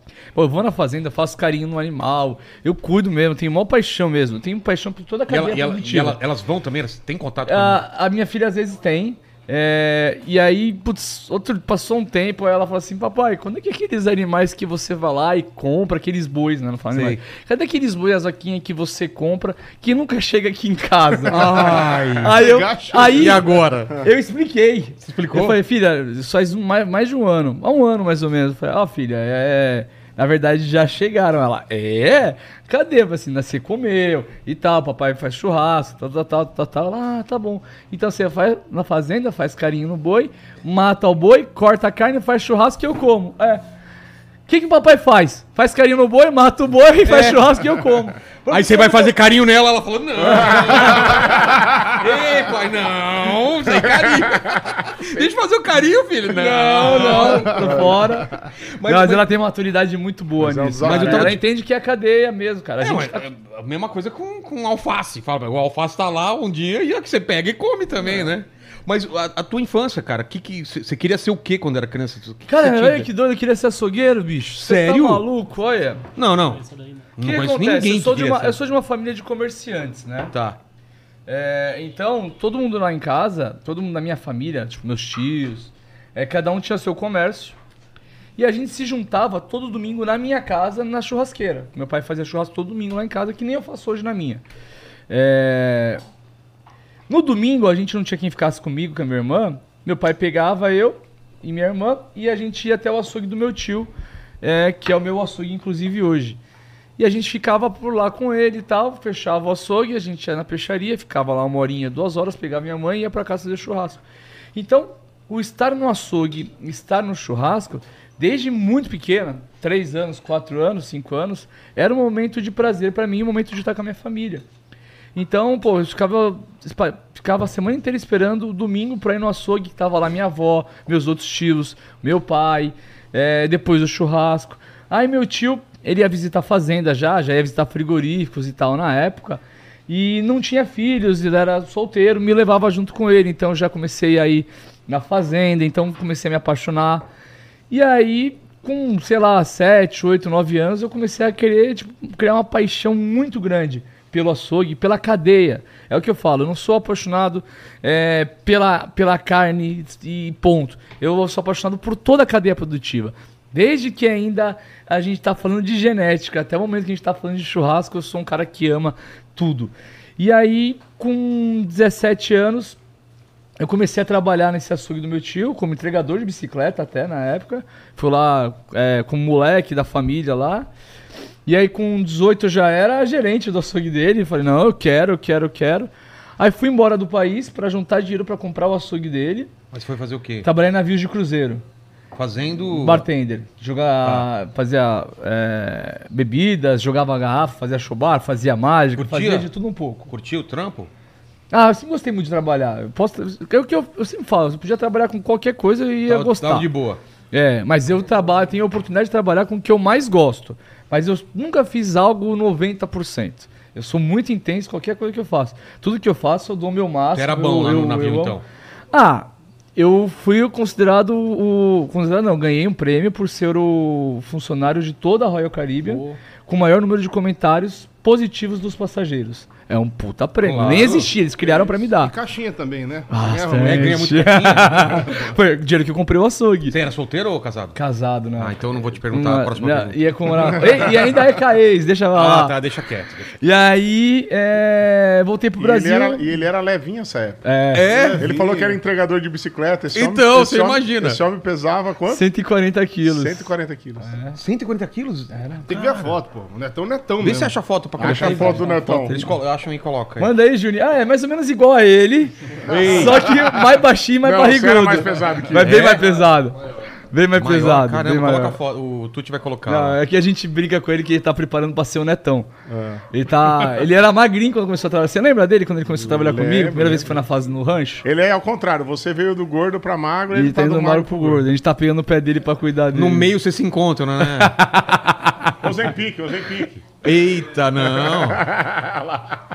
Pô, então, cara, é difícil uma pessoa já desde de criança já encaminhar a carreira Mas, pra. É, mas assim, é, eu, eu, eu fiz várias coisas né, nesse meio tempo. É, eu também sempre gostei muito de televisão. Eu, putz, desde criança eu pensava é, eu dando entrevista pro Faustão, pro Jô Soares, o que, É que eu mesmo? falaria. Eu Eu sempre acho tive que um o pouco. Netão, é, fazendo um, uma- um insert aqui, como uma pessoa que é fã, que adora ele e tá do lado de fora já há algum tempo. É, ele é um cara que ele se comunica, ele é um comunicador. Ele se, ele se comunica muito bem nas redes sociais.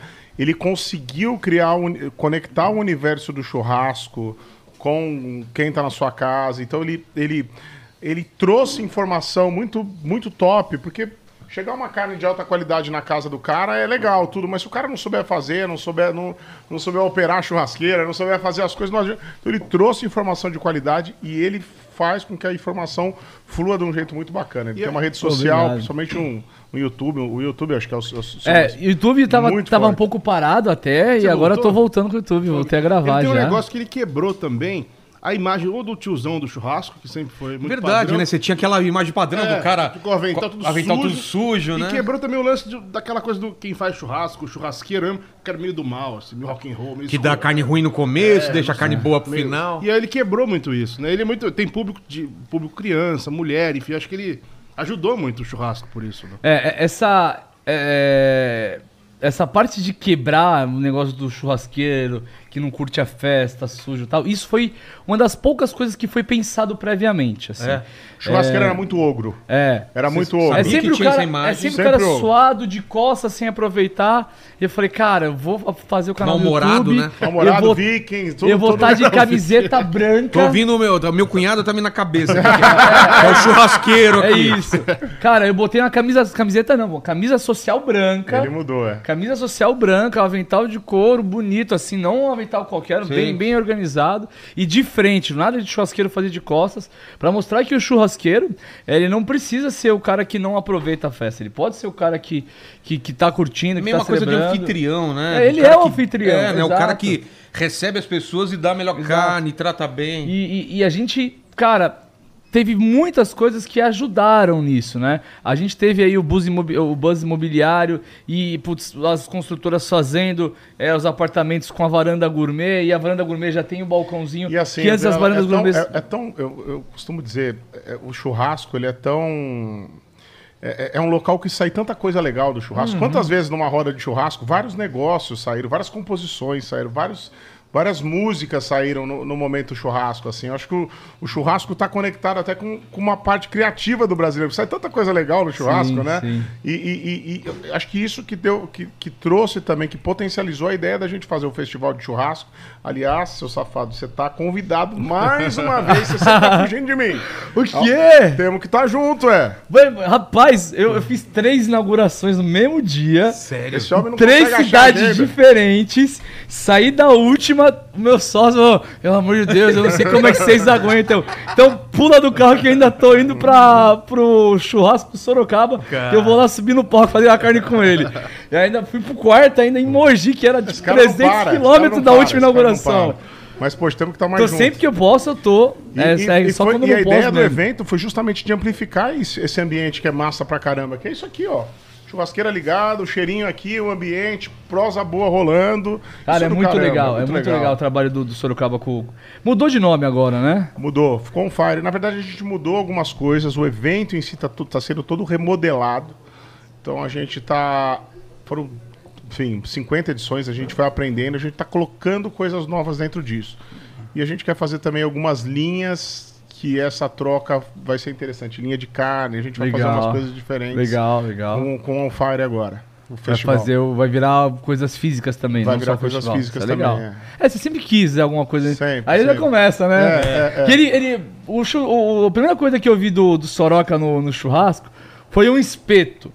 O espeto do Sorocaba. Não, mas conta pro Vilela que que, é a- ele fala de churrasco, mas ele não faz churrasco, né? Faz. Pros outros. Ó, não, é, peraí, essa- peraí. É muito bom. Desmente, Calma que ele vai explicar. Não, o ele que vai me ferrar. Pode passar pra ele. Ele vai, ele Vamos vai. lá. Ele vai Ele falar que Eu, eu- eu- eu- eu- ó, Só pra comer. é. Todos os convidados sertanejos que vão lá no meu programa. Fala a mesma inclusive, ó, Rede TV, toda segunda-feira às 10h30 da noite. É, falando de Sorocaba, aí eu sou obrigado a, a, a fazer o meia-culpa lá, meio que protege, meio que também tô aliviado. Morde a sopra. É, porque qualquer meu história- Lá vem, amigo. lá vem, lá vem. Mas De novo. é verdade, o próprio Fernandinho, lá no meu churrasco, lá na- no programa, falou: É, Netão, você tá certo. Sorocaba é o seguinte: ele adora comer carne. Tá. Adora. Eles falam que eu sou. Eu vou resumir. Eles falam que eu sou bom churrasqueiro até eu matar minha fome.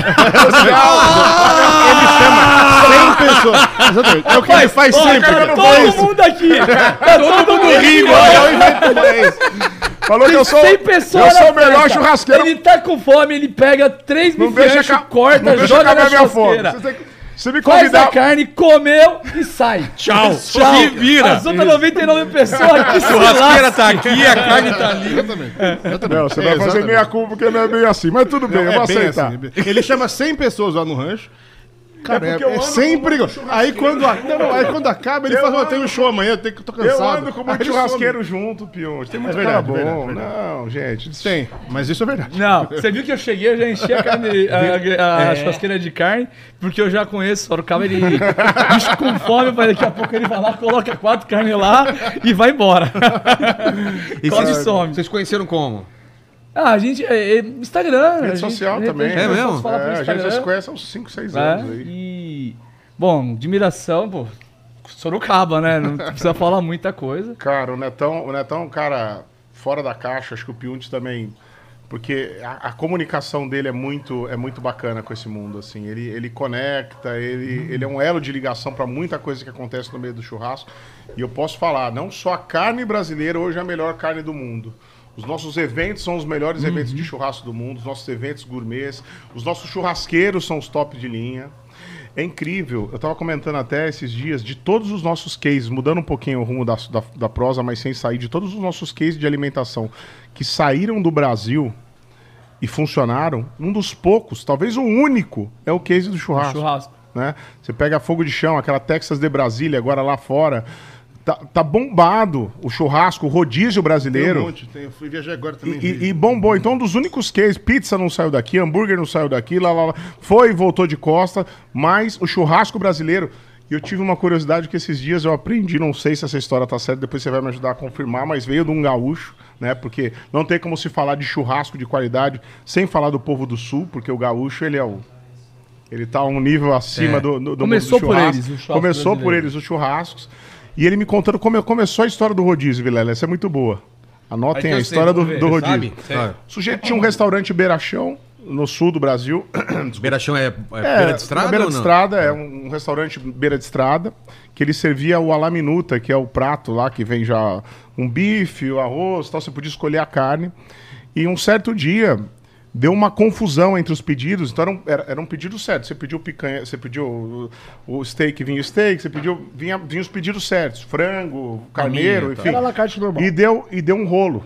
Os pedidos saíram todos bugados lá. Você tinha pedido picanha, veio frango. Sim. Ele tinha pedido linguiça, veio ó, picanha. Virou um rolo geral e o cara falou: pega os espetos, caboclo.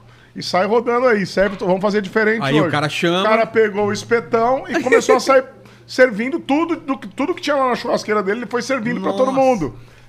E essa foi a origem E a galera adorou. A galera adorou. Voltava lá e falava, pô, eu como aqui de novo, mas eu quero igual aquele dia. Isso pegou, colou, nasceu lá no Rio Grande do Sul, virou um case de sucesso de uma coisa informal. Cara, Um problema. É verdade nasceu no? Brasil. Cara, é, então. tem, Além tem, dessa, tem né? mais de uma história, mas ah, essa é a história que mais faz sentido. Mas faz sentido. Tem a história também que era o churrasco mesmo de fogo de chão nas estacas, e as pessoas passavam e quem rodavam eram os convidados e não as carnes. Mas eu acho que a que faz mais sentido é essa, que começou a dar pau e. Vamos falar a verdade. é, toda vez que dá problema, é, sai uma solução linda. Uma solução. Tem um amigo meu aí que foi fazer um show outro dia que não foi a banda. e aí, rapaz, velho, no dia seguinte o cara ganhou 150 Exatamente. milhões de. O cara imprensa inteira Peraí, positivamente peraí. aplaudido. Contigo? Co- Conta essa história aí. Aí ele deixou a banda trancada lá É? em Santos na barra. Na verdade, na verdade, o que aconteceu foi o seguinte: até teve um, um fofoqueiro de, de plantão da internet que ele não gosta do meu parceiro e é dito e feito, né? O, o- esse fofoqueiro de plantão da internet que tá aí nas redes sociais, não vou falar o nome. Mas ele falou: ah, antiprofissionalismo, que, pô, não chegou, tal, isso aí não foi uma ação. Porque essa história toda virou case de sucesso Ah, até dentro. Falou. Virou case de sucesso até dentro de universidades, porque a, a- a forma como você ge- foi gerir a crise, né? A, a forma que a gente geriu a crise.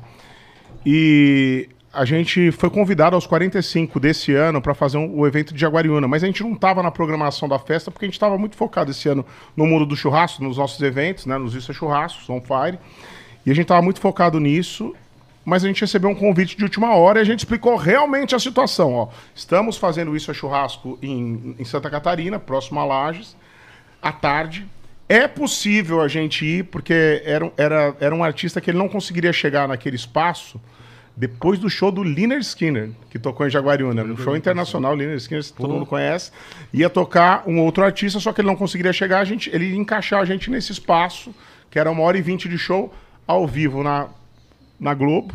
Não- Ao vivo no Multishow, ao É, vivo é, no, circuito, no, né? no Circuito circuito sertanejo. sertanejo, né? E a gente tinha que vir. Um dos acabamos o primeiro show que era tarde, então a gente já foi convidado com a pessoa que nos contratou, sabendo que ia ser justo o horário, mas a gente chegaria. Questão do tempo, né? Tão atrasou hoje por quê? Por causa da neva. Um dos aviões, o avião que estava, o avião que estava Fernando Sorocaba e dois assessores decolou, que era o avião menor, e o avião maior, porque fechou o aeroporto, não Não decolou. conseguiu. A gente voando baixo. A gente passado, porque seria um dos maiores shows do ano. Jaguariúna é a meca do- do- da música sertaneja. A gente decolou, começou a pegar sinal de celular, porque a gente tava voando no avião pequeno, tava voando baixo, começou a pegar, pô, e aí a gente não vai mesmo, pá. Um dos caras da Diverte, que é, o, que é os caras que tocam o evento, que é o Gui, ele mandou uma mensagem e falou: Vocês têm Um abraço, coragem, Gui. abraço Gui Marconi, vocês têm coragem Desculpa. Vocês têm coragem de, de, de, de, de fazer um violão e voz? A gente, cara, a gente começou. Pô, quem tem que ter coragem é você. Você que é o Acabou dono da festa. disquinho, tá coragem a gente tem. A gente toca aqui no churrasco, dá um violão pra gente, tá tocando. Mas você tem certeza que você vai fazer isso? Quero sim. Depois do Liner Skinner vai fazer você o Fernando. Gui, nós não temos um músico. Só temos o violão que tá aí, o piano do Fernando e duas gaitas de boca que a gente tem. Não, vocês vão entrar e vai dar certo e tal, pô. Eu, costumo, eu gosto de dar crédito. O maior corajoso foi o dono da festa, foi um dos donos da festa, o pessoal da Diver. Subimos no palco, depois do Liner Skinner, com dois, três back vocal, é, baterista comendo solto, três guitarristas, aquela, aquela parafernália toda. Entra eu e o Fernandinho pra fazer um sertanejo no violão e voz, um piano, que ele tocava às vezes. Só eu e o Fernandinho. E a Deus, pra 30 mil pessoas. Socado.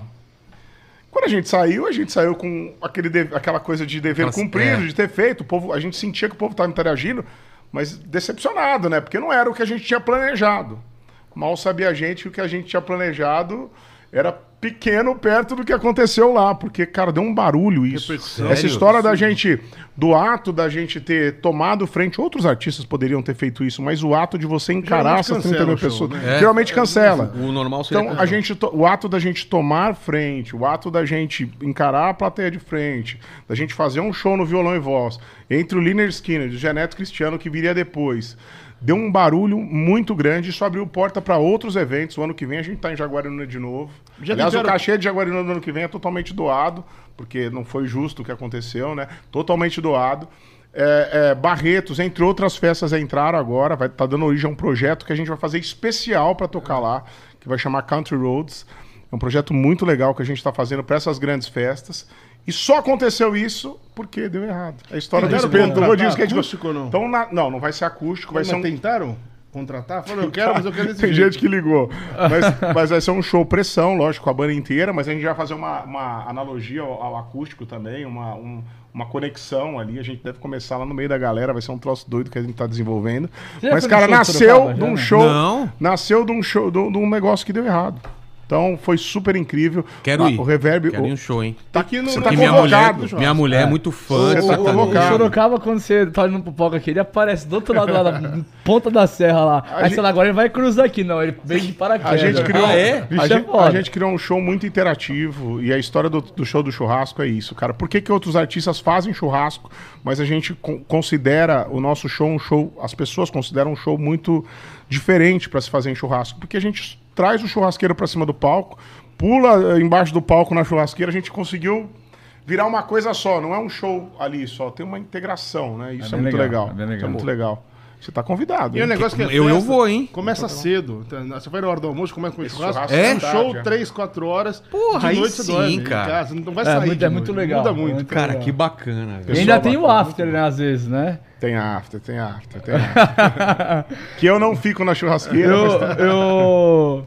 O último agora, a gente foi... A gente já tava na quarta, quarto evento do dia, e aí eu falei, dessa a gente que voltar pra pegar voo, e aí a gente não ficou.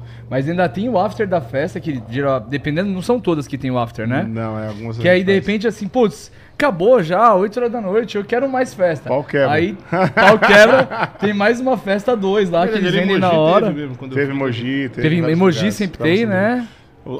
Tem muita festa grande, por exemplo, Piracicaba é uma que marca bastante, Cuiabá é muito forte, Mogi, Fez Londrina já também. né? Londrina vai muito bem, Curitiba a gente fez esse primeiro ano, tá, tá voando. Entre outras praças aí que estão indo super bem, super bem mesmo. E, e, e planos daqui pra frente? O Netão tá com, com programa agora? O que que você que você pensa, Sorocaba? Ah, o Netão. Não, eu faço o programa de. Não, não, não. Participar do programa dele? Fazer filme, fazer ah, alguma coisa, cara. Ele foi o segundo convidado do meu programa. É mesmo? É, É, é, quando eu tava lá gravando lá em casa ainda. É. Agora, E do- o na Fernandinho carreira, levou a tábua da minha casa. A tábua de cortar a carne. agora, na carreira do Fernando Sorocaba, a gente vai agora soltar dois projetos no primeiro semestre e um projeto grande no segundo semestre, que inclusive a gente deve usar é, o Rodeio de Jaguariúna como uma das. como um dos lugares que a gente vai captar imagem para esse audiovisual. É Então, a mesmo? gente vai lançar bastante coisa legal. Posso dar spoiler já de algumas coisas? Pode. A gente vai fazer um, a gente vai fazer um DVD onde o Fernando vai fazer primeira voz, no- porque o Fernando é a segunda voz, Sei. esporadicamente ele faz primeira, mas o Fernando vai fazer primeira voz, eu vou fazer segunda voz, a gente vai inverter as posições Olha que legal. num, num projeto chamado Pescaria. Pensei que ia ser Sorocaba e Fernando. É, é, não. Oh, nem Boa, pensou nessa boa, ideia, boa. hein? Olha só. que vai ser um projeto de pescaria, porque o Fernandinho. São as duas paixões. A minha paixão é música country, cavalo e tal. Eu vou fazer um projeto conectado com o country, Tá. que provavelmente a gente vai gravar em Nashville. Então são dois projetos do Fernando Cara, Sorocaba. grava lá? Lá. É, são dois projetos do, do Fernando Sorocaba. Um o Fernandinho vai tomar frente, que é o Pescaria, onde a gente vai fazer dentro do mundo é, regravações. As músicas que ele gosta de tocar na pescaria com os amigos Sei. dele, para a turma dele. Esse projeto já está andando agora para o primeiro trimestre, assim, no primeiro começo do ano, ou começo do ano. E um outro projeto que é o Fernando Sorocaba vai chamar Nash, em alusão a Nashville. Vai chamar Nash, e a gente vai gravar nos Estados Unidos, é, provavelmente em Nashville, logicamente. com participações de artistas de lá, porque fica muito mais fácil as participações, a gente vai versionar algumas músicas e colocar algumas músicas inéditas. E no final do ano a gente tem um projeto grandão que a gente vai fazer é, em Jaguariúna, barra outras festas aí que estão entrando, Fernando Sorocaba nas grandes festas. Vocês estão convidados todos. O que você acha da Eu- ideia, Pionte? Você que é o cara Eu da... acho bom. Do Fernando faz tempo que tá precisando, né? Porque, o- o- uma coisa que funciona muito é trazer o que acontece nos bastidores pra oficial, É, né? é o que é verdadeiro. isso que do- É o que é verdadeiro, né, Pionte? Então é, e o- é de bastidores, mas hoje a re- rede social você acaba mostrando tudo. É? E você tem uma certa aprovação antes, né? Você faz um teste. A- e o eles pessoal veem como fica funciona. Esperando alguma Mas por que que coisa. você não grava isso? Imagina, o Fernando ouve muito isso. Sorocaba, quando. Sorocaba tem. Como chama o seu amigo lá, o cantor, o Chris River, Chris Weaver, que é, que é, de, é de Nashville. Nashville. Que vem aqui, Tem às muitos vezes amigos fica no Nashville. rancho, às vezes. Eles ficam tocando de madrugada Goi- country. Goiânia é pro sertanejo, como Nashville é pra música country. Total, Então, é, E aí quando Nashville- eles postam, o pessoal escreve, pô, grava um negócio assim. E assim, hoje tem a possibilidade de gravar muito mais coisa, né? Antigamente Você, era você um já disco teve Nashville alguma Já, vez? já passei por É lá. muito legal, né? demais. Passei, cara, Demais. eu fiz 17 mil quilômetros de carro lá nos Estados Unidos, rodando tudo. New Orleans também tem Que música ano você teve Nashville? Ah, cara, foi. Sei lá, vai. Minha mulher tava grávida, assim, meu filho tem seis anos, seis anos atrás. Seis, seis e meio. Já era, Incrível, já mas, mas eu vou te dizer. Mudou alguma- mudou muito? Totalmente. A, ci- a cidade, o esquema de bar, o esquema de estrutura, o esquema do- do- dos, dos passe... Mudou totalmente. Vale a pena você voltar a Nashville. Não, eu quero. Tá muito legal. Eu quero, até com a ajuda de vocês, de fazer, é, bater papo com o pessoal de lá. Se você tiver contato, Pô, tem, falar com os caras de tem, lá, tem. né? Tem cara? muito guia Que eu quero rodar lá. que entra nos estúdios, que você conhece tudo ali. O que está acontecendo muito lá, que é até uma ideia para Brasil, é, é- os artistas assinam bares naquela strip lá naquela na, na Broadway lá na, na rua Sei. principal, eles assinam bares, que é muito legal. Assinar é ter o nome Eles assinaram. dele. Então tem o bar do Alan Jackson, tem o Tem bar do- do Garth do- Brooks, tem Pô. o bar do, do- e esses bares bombam lá, né? As pessoas vão para lá para curtir porque é uns bares que tem grandes artistas tocando de- dentro, às vezes mais de um artista no mesmo bar, são três andares, então cada andar tem um artista. O sujeito vai lá, pega uma long neck, vai lá, curte um show de um grande artista que tá lá, e tipo uma vitrine de artista, né? Então você tem grandes músicos, um big no violinista, um cara tocando steel guitar, um baterista. Então isso é muito legal lá em Nashville. Você vai passando de bar em bar, beliscando um negocinho, comendo. 11 da manhã, começa. É, né? começa, é muito louco, porque começa 10 horas da manhã. Se você chegar em Nashville, 10 horas da manhã, vai ter um grande artista tocando. É, a, a 2 horas da manhã, que é o horário deles lá. É muito É legal. tipo que nem rola com stand-up lá nos Estados Unidos. em É. e os artistas amam músicos. isso, porque chega no final do ano, falando de E números. aqui é uma rua só, isso que é louco, não tem duas. Os caras é uma. chegam no final do ano com um checão, tipo, o, o- tava vendo o, o Só, bar só uma coisa, que rua que é? É na. na... na Broadway lá, a principal. Coloca aí, vê se o pessoal acha a foto aí, coloca pra Da gente Nashville, ver. é. de Nashville. Tem um brasileiro que toca lá, que é o Fabiano, que depois eu quero apresentar pra vocês. É um Tá. cara que é um dos caras que comandam esses bares de artistas lá. Ele falou, Soroca, tem final de ano que o dono, o CEO, chega com um checão de comissão do artista do bar dele de 2 milhões e meio de dólares.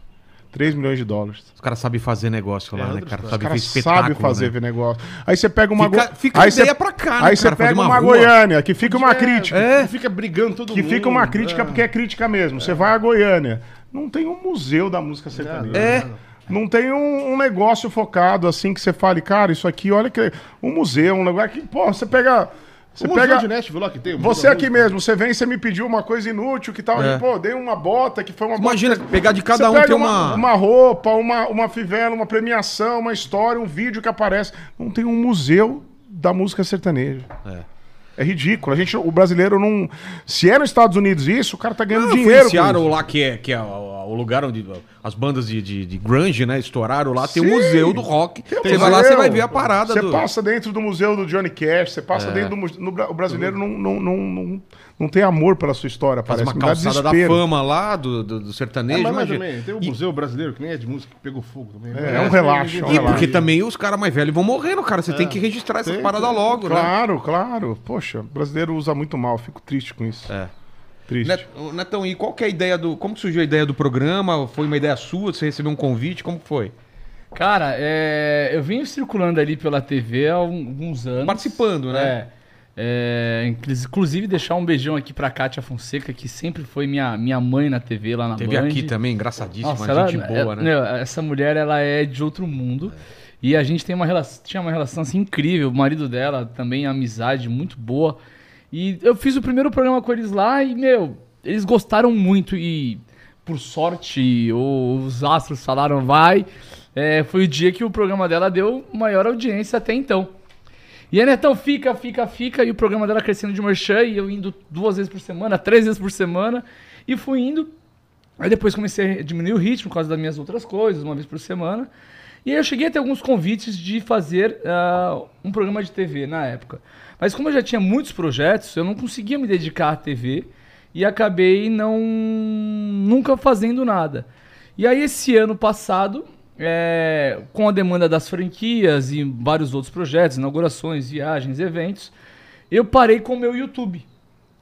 E aí eu falei, caramba, pô, parei com o YouTube, tô só no Instagram, tá, daqui a pouco eu morri, é, desaparecido do mundo. Talvez seja a hora de eu pensar naquele negócio lá de TV. Porque o YouTube, é, por mais que também seja uma vez por semana que apareceu o vídeo, eu que pré-produzia tudo, eu que dirigia, né? Tinha quem tinha um parceiro, é, mas era tudo muito na minha mão, né? Não tinha uma equipe por trás, uma produtora e tal. Era muito, muito, muito na minha mão. Era dois moleques fazendo e, e, e, eu queria tudo do meu jeito, como eu quero até hoje. Antes de eu entrar aqui, eu tava numa reunião com o meu câmera, falou assim, cara, eu quero assim, edição, mudar luz e tal. Eu sou muito de, de, de querer das coisas caírem do meu jeito. E aí a Rede TV veio com o projeto, e aí, cara, eu liguei pro Karim Sato, meu sócio, irmão da Sabrina, inclusive. Gente boa. Na, na terça-feira, na quarta-feira, ligo o Maurício e o Vitor da Rede TV pra ele. Falar, cara, a gente queria fazer um programa com o Netão e tal. Aí o Karim falou, pô, não, não é possível, cara. Conspirando, essa, tudo que a gente mentaliza é, acontece. acontece. Aí ele já me ligou, falou, meu, tu não sabe quem me acabou de me ligar. Eu falei, não, então vamos embora, vamos fazer. E o projeto era muito o que eu queria. Por quê? O que, que é o meu projeto? O que, que é o meu programa na TV? Na grelha com o Netão. O que, que é Na grelha com o Netão? Um quadro que eu tinha no YouTube. E eu não conseguia fazer mais esse quadro, porque o Sorocaba, o Sorocaba mandava mensagem pra mim: Ô Netão, qualquer dia me leva aí pra gravar com você. Eu falava, pô, demorou. Só que como eu, putz, não tinha muita, correr, muita correria, não tinha ninguém pra organizar minha agenda, nada, eu não chamava ele pra gravar. Que tipo, putz, tem duas horas pra gravar hoje, vou gravar. E acabou, gravava de madrugada. Trabalhava no açougue das 6 da manhã às 8 da noite, que fechava o açougue e ia gravar. Então era muito puxado, não conseguia marcar com ninguém. E aí hoje a gente levou esse projeto, esse pequeno projeto de dentro do meu canal pra televisão. E aí deu a roupagem de TV, trouxe uns quadros que ficou bem legal. Tem uma equipe de produção por trás que faz a ponte com os convidados. Por exemplo, Sorocaba é meu amigo, Chitão meu amigo, trabalha com Sorocaba, Fernandinho. É, mas eu falei, pessoal, vocês querem vir no programa? Quero. Então, dá o telefone aí que eu vou passar pra assessoria cuidar. aí a produção vai lá, marca tudo. Vai, então, facilitou muito a vida. E aí, no final das contas, o programa tem evoluído bastante. O Sorocaba gravou o segundo. Era gravado na minha casa ainda, o segundo. Tá muito legal. É, agora a gente já. A Rede TV construiu um estúdio pra gente lá dentro da Rede Ó, TV. tá cheio. Ó. Você vê? Hã? Ano que vem, comprei a Rede TV. né? Comprei a Rede TV. Porque a- o nosso programa é feito com churrasco de verdade, né? Com fogo. E não pode gravar em estúdio normal. Entendi, Então é um entendi. estúdio à parte que a gente tem lá na Rede TV. É, E, meu, é a bagunça, assim. Da Eu lembro, par... eu lembro disso, uma vez eu fui convidado pra fazer o churrasco do Faustão, na época do Faustão. Cara, churrasqueira a gás. Elétrica, Elétrica. não é nem a gás, é elétrica. elétrica. É tipo, a, a churrasqueira é só mise-en-scène e eles fazem na Mas o elétrica. Faustão já pegou fogo, não é? Lembra? É, uma então. também, ele tinha medo. É, o Masterchef é tudo fogão de dedução, então tem um perigo, né? Tem. Então, ah, até o AVCB, os bombeiros, Sim, proíbem. não deixa, não deixa. Então a gente construiu um, um estúdio só pra gente. Então não tem esse problema lá na Rede TV. E aí é um, é um barato que às vezes a gente quer acabar o programa e o convidado vai pra lá e recebe o convidado como eu tô recebendo na minha casa. Então a gente tá fazendo churrasco e também gravando. Por acaso tá gravando. Por acaso tá gravando. Ontem tava o Zé Ricardo e Thiago, Kelvin e Gustavo lá com a gente. Sertanejos Pô, estavam lá com a gente. Legal. O Zé Ricardo já chegou, já esqueceu que tá gravando os primeiros Não, 10 é, segundos. não, Os dois ali ainda. E, velho, churrasco e e de vez Eu em falo quando. seu churrasco, ele dá um ambiente de. Você dá um relax, que você começa É. a falar coisas que você não falaria tenso, É né? isso. Isso Verdade. que é legal. Que é essa cara do Vilela aqui, cara, quando você tá. Quando você grava um negócio muito curtinho também, por isso que precisa ter tempo, negócio né? O cara vai relaxando, vai responde. É, e a pessoa não, fala, pô, eu tenho que render porque tem pouco É. tempo, então eu vou falar só o que é importante. Não, que tem silêncio, tem pensamento. Só, só fazer uma, uma pausa, né? Então, como Sorocaba tem horário, e você não vai se- embora sem responder as três últimas Tá bom, perguntas. tá bom, vamos então lá. só fazer uma pausa aqui, depois a gente... Tem o show, o- na verdade. o- não, horário, tem o show. O horário que ele falou, mesmo que eu falei, a, a gente combinou. É mesmo? É, porque ele falou assim, os cara, o pessoal de outro podcast falou, ele vai trancar vocês no pé da mesa. Putz, tem essa fama, né? Fala que tem horário Tem pra sair. sequestro aqui, vocês estão Aí você ligados. pode ver que a gente passou o mesmo horário pra sair, só que eu já É, cheguei no horário eu de quero sair. que vocês venham sem horário, a gente bebe e vira a noite aqui, combinado? Ah, vamos. Tem, tem um programa novo aqui que é Em Volta da Fogueira, comendo e corta- contando história de Tô terror, dentro. com histórias Tô tenebrosas. dentro, tô Bora. Fechou? bora, fechou. Então vamos lá, Sorocaba. É o seguinte, agradecer demais a presença, cara. Obrigado, Com obrigado. certeza a gente vai ter mais papo aqui. Bateu demais aí a conversa, cara. foi, Você é um foi cara top. muito do bem. Obrigado. Você também tem horário? Não, tô, Então tá tô- tranquilo. Então, Sorocaba. Vou comer, vou ficar aqui depois. Porra, fechou então. É, a gente sempre faz uma- as mesmas perguntas para todos os convidados e contigo não vai ser diferente. Eu queria saber da tua carreira, da tua vida, qual foi o momento mais difícil que você passou? O momento mais difícil, eu acho que foi quando eu tive um. que a gente pode chamar de câncer de tiroide. Então, no começo da carreira, eu tive uma, uma, um nódulo, né? Cancerígeno Por causa de cantar? Não, nada a forçar? ver, nada É. a ver, genético mesmo, aconteceu, é. E eu tive, assim, eu tava num momento que a gente tinha acabado de alcançar a primeira música número um, que foi a Bala de Prata, tava indo pela segunda vez na festa do Peão de Barretos, e eu tive que fazer uma cirurgia, que foi uma cirurgia para retirada da tiroide, porque graças a Deus o, o, o, o câncer de tiroide, até um alerta para as pessoas, até ele é muito tratável. Tem É pessoas mesmo? que parece que hoje tem-se uma história até de querer tirar o nome câncer disso, porque ele é tão tratável, se você fizer tudo certinho, que zera e, enfim, vida, vida normal. segue, né? Então eu tive isso, até por isso depois eu me conectei muito, muito com as causas que, que, agregam isso, tipo Hospital de Câncer de Barretos e, e outras coisas. Isso me levou a isso, acho que Deus me deu uma, um caminho aí, né, como, como uma direção para a gente poder estar fazendo bem também. Mas foi um momento que foi um banho de água fria é, quando isso aconteceu. Estava muito focado, as coisas acontecendo, tudo, e eu tive que parar tudo por um, por um, alguns, por um tempo, e sem saber se minha voz voltaria. E me surpreendeu porque minha voz voltou perfeitamente, não tive nada. Isso foi no ano de 2007, assim, foi bem no comecinho. Você tem fé? Você acredita em alguma coisa? Sou, sou cristão. E isso. Ah, pois eu to- mudou totalmente. É, mudou né? totalmente, é, acho que sim. De lá Que- pra cá, depois acabei, acabei me batizando agora recentemente. É, faz três anos. Três anos Porra, que eu me legal, batizei. cara. Fui a Israel. Vi que você teve em Israel. Você teve em Israel quando? Estive em Israel esse ano. Eu também, em fevereiro eu estive lá. Tive um pouquinho depois. Tá. Tive um pouquinho depois de você. Eu fui. Eu fui com o Dave, Leonardo. em Tô mar- ligado, É, teve- foi teve foi março também. que ele foi, o Dave? Acho que sim, cara. é, acho que foi sim. março, foi. Eu fui com o Rodrigo Silva, Mas né? você foi com o Silva. Nossa, ele é incrível. Eu encontrei ele num voo. Abraço, Rodrigo. Quero quero estar um dia com esse cara. Ele é muito legal. Ele Vamos é muito marcar, legal. vamos marcar. Vamos, vamos marcar juntos. E assim, foi, foi um momento intenso, uma conexão muito forte com Deus e graças a Deus deu É, tudo certo. Foi um momento que eu, que eu me vi lá no fundo do poço e graças a Deus consegui. Pouco, pouco da mídia saiu disso, porque eu me blindei muito, só os amigos mais próximos souberam dessa história na época. E a gente se blindou muito e, e eu não queria comentar na época. Bobagem, né? Devia ter falado, mas não quis Saiu falar na muito época. tempo depois, né? É, Saiu muito não, tempo mas depois, Eu entendo, né? cara. É, Você né? tá com uma É. preocupação, não quer ter que ainda ter que dar declaração, alguém tem que falar por você de como tá. É. também, às vezes as pessoas levam pro outro lado, né? Tipo, puta, morreu. Esse É, cara já isso. foi. Ah, é?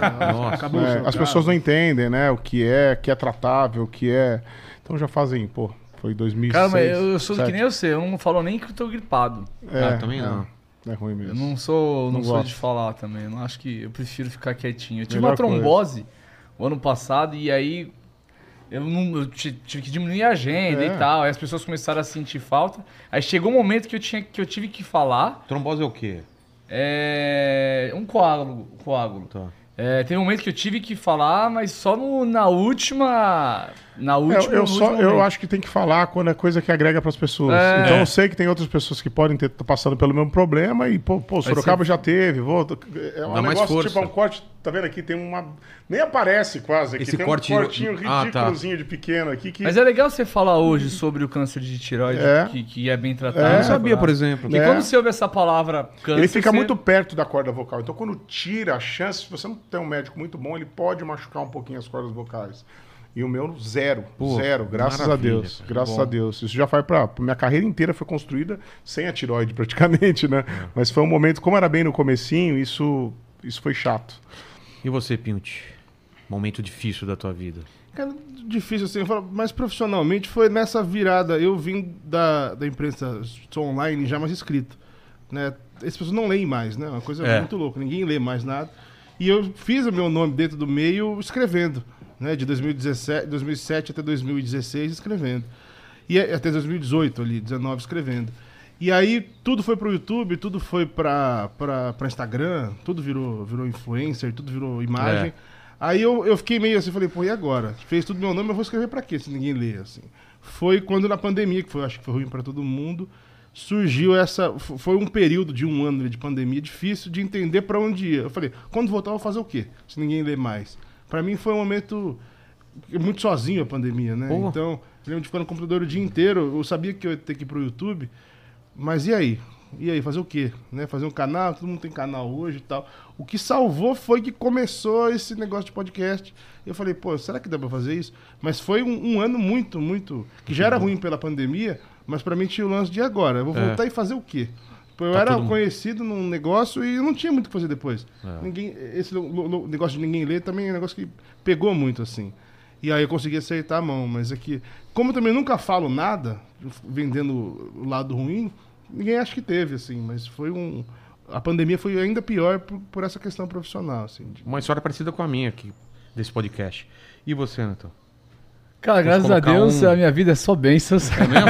Então fala um ponto É. baixo, um ponto, Não, um mas- ponto de vergonha, um ponto que você fala, não, já fiz isso, cara. Ah, deixa pra lá. Aí também já, já joga muito baixo. é mesmo? É, mas assim, é, o que mais já me pegou, assim, psicologicamente, prof- profissionalmente, que eu trabalho muito e ah, levo meus parceiros de trabalho muito próximos, né? Então é quando às vezes alguém te decepciona, alguém te trai, alguém te, né? E isso Quanto já mais aconteceu, próximo, pior, é, né? Isso já aconteceu três vezes, assim. É, e a primeira vez e a segunda, assim, foram umas porradas assim que, cara, eu senti muito, é. senti muito. De pessoas que você não espera, né? É, senti muito. É, e aí eu falei, caramba, de, de parar de querer crescer, de parar de querer parar de construir até quase o açougue novo lá de Santos, que eu inaugurei há pouco tempo, a parrilha, pô, hoje tem 152 funcionários lá, ainda bem que eu não parei. É, É, muito massa pergu- essa pergunta, porque mostra que todo mundo tem BO, Claro. cara. É. Ninguém é, é muito legal Porque a essa galera pergunta. não vê o, a- É o- a- os muito passos que legal. você dá pra trás. Parece que você só foi É. indo pra frente. Aí quando veio a, a terceira, que foi inclusive no começo desse ano, a terceira Porrada. porrada, né? Que é a terceira pessoa que te decepciona que você não tá esperando. Aí eu falei, caramba, dinheiro é foda, né? Tipo, sempre Muda a vida vai das pessoas, ter aquele cara que tava com você e acaba mudando por conta do dinheiro. Porém, é, eu achei um. Assim, na mesma semana, dois, três dias depois, é, meus sócios preocupados, minha família preocupada comigo da situação e eu fiquei bem. Falei, não, tô tranquilo, mas por quê? Falei assim, cara, é, não sou eu que tenho problema de confiar nas pessoas. As pessoas que não estão valendo a confiança. Se eu parasse de confiar nas pessoas porque os dois primeiros lá me traíram, eu não tinha chegado até onde eu cheguei hoje. Então esse aqui traiu e não vai ser o último a me trair, a me decepcionar. Vai ter mais gente que vai acontecer é, no meu processo. E tá tudo bem. Quanto mais gente eu confiar, é, mais eu vou crescer. E uma vez ou outra, alguém que não mereça a minha confiança vai trair. Então tá tudo bem. É, é a primeira, a segunda, a terceira, você vai ficando cada vez com uma casca mais grossa. É. né? Nossa, A segunda pergunta, vou começar contigo já. A gente vai morrer, não sei se você tá ligado nisso, né? Não, Talvez alguém vocês que vão, eu não. não, alguém vai fazer um carinho na tua cabeça e depois você morre. É assim, carinho e não. morte. Que carinho que Não, é. um dia, mas vai, vai demorar muito tempo pra todo mundo aqui, mas esse programa vai ficar muito tempo no ar e o pessoal daqui 297 anos no futuro vai estar assistindo aqui. E monetizando pro Vilela. É, né? é. ou pra minha família, né? Porque eu sou mais velho aqui, né? E talvez eu vá primeiro, ou não, né? O pessoal vai querer saber quais seriam suas últimas palavras, seu epitáfio. Fala aí pro pessoal do futuro. As últimas palavras. Sei lá, nunca pensei nisso, aí me quebrou. Pior que mandaram as perguntas antes, né? Mas é engraçado. Coloca no túmulo, atenção, no túmulo né, dele, né? Mas Sei aí- lá. É, pronto. Boa, né? Sei Cara, lá. só sorria. É, Eu não. Cara, olha no espelho, sorria e sai, e sai feliz de casa. Bora. Vai embora. Cara, eu gosto de acordar com o pé direito, dando bom dia pro dia. E problema você vai Então ter você é um um cara monte durante o insuportável dia. de manhã. Sou, pergunta É, pro Júnior. Nossa, você é? cinco Eu acordo. manhã, cara, quando a pessoa vem bom dia, eu falo, cara, calma, Olha o deixa eu acordar. a cara dele, olha lá, quando ele tá vindo comigo Ele no meu quarto. muito alegre? Chato. Bom dia, dia! olha eu aqui de novo! não, não, não. Olha eu aqui de novo! Vocês acharam que eu não ia acordar Deus, bem? muito obrigado, tamo junto. Até Deus fala, cara, tô acordando agora, E pra velho. quem achou que ia se livrar de mim, se fudeu! Já acorda assim já e vambora. Bom dia. E, e, e quem quer agora? Quem quer falar? É, o Sorocaba que é o, que é o escritor, não é? É. O compositor deve ter Você já deve ter preparado, então. Não, não preparei nada, mas eu acho que aqui a gente tá lá, ao tá lado de preparado. pessoas. É, tá, tá, tá. ao, ao lado de pessoas. Não, você perguntou pra ele, eu fui pensando aqui. A gente tá ao lado de pessoas que eu creio que fazem o que amam. Né? Acho que tanto o Netão. Cara, eu todos nessa mesa acho que tem essa sorte. tem cara. essa sorte de fazer o que ama. Eu acho que, logicamente, todo mundo que está em casa, a gente está vivendo uma geração que todo mundo quer, quer ser o, o, o, Insta- o cara do Instagram, o blogueiro, É. blá, blá, blá, mas in- não entende que existe um caminho para chegar nisso. O que eu digo é, entenda que tem um caminho a Tem ser um trilhado para você chegar a fazer o que você ama. Se você precisar ser o bartender do, do Cruzeiro, você vai ser. Se você precisar ir lá trabalhar na roça, ser o estudante de agronomia, ser o cara o estudante de jornalismo, vai ter um caminho para você tocar, que nem eu falei, para um bar que tem que tem 17 garçons e três, três clientes assistindo você tocar. Então, esse caminho tem que ser trilhado. Esse caminho muitas vezes não é gostoso, dá para você levar da forma mais leve possível e acordar, como o Netão falou, dando bom dia pro mundo é sempre muito bom, mas tem a parte de relação. Você teve que lavar o copo, você teve que, que, que limpar o chão, teve passar madrugadas acordado. Então, eu, eu- o que eu digo é o seguinte, para as pessoas em casa, se eu pudesse deixar um recado aí para as próximas gerações, a gente não vai estar aqui daqui a um tempo, é que assim, não tenha medo de encarar a coisa de frente para você chegar no seu objetivo, encarar todos os caminhos que têm que ser trilhados para você chegar e atingir lá. E, e- essa geração está perdendo muito isso. É, então eu, eu gostaria de deixar esse recado aqui para a eternidade aqui no seu, no seu canal. Vai para cima, rala mesmo e vê que por caminhos tortuosos, quando você chegar no seu objetivo, você vai estar muito mais embasado. Você vai ter várias camadas de base, que nessa decepção que o Netão teve, cara, pode vir outro que não vai conseguir decepcionar ele mais, né? Se eu não tivesse tocado no barzinho, ralado, tomado não, ficado sem receber. Já cara, tomou. Deixou de ser, Cano, receber ca- cano de, de, de Teve cachê. um cara. Fechou que teve- não pagou até hoje. Teve um cara, Sério? Até hoje, muita grana. o Fernandinho tem uma muito boa, meu parceiro, o Fernando, que aliás tem, temos que trazer ele aqui a Vamos. próxima vez. Beijão pro Fernando, te amo.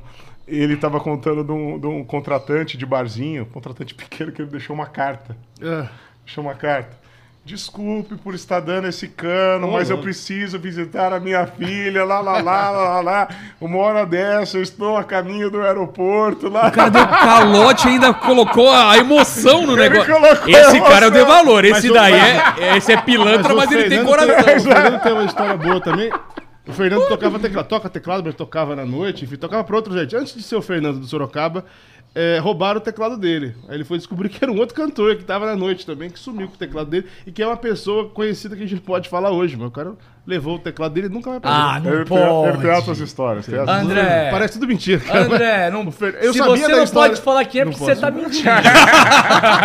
Eu não posso porque, eu não posso porque rolou processo. Caralho, é processo? Pesado, é. É, mas é Dá uma complicado. dica só, Não, de jeito nenhum. de jeito. Fernando. Não dá, não dá. Tem Mas muito o Fernandinho é o cara dos caos, né? É, pescador, o Fernando parece tudo pescador. mentira e é tudo verdade. Isso que é Pescador, pescador é. Sério? E você, Pinho?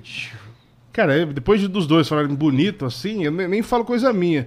Eu- como eu te falei, entrevistei o Renato Teixeira e ele contou que aquela música Tocando em Frente, que é uma das mais famosas, Ando Devagar porque já tive pressa, ele disse que essa música é uma reunião de frases que ele e o Almir foram. Ah, tem aquela frase lá, Ando Devagar porque já tive pressa, anota. Tá.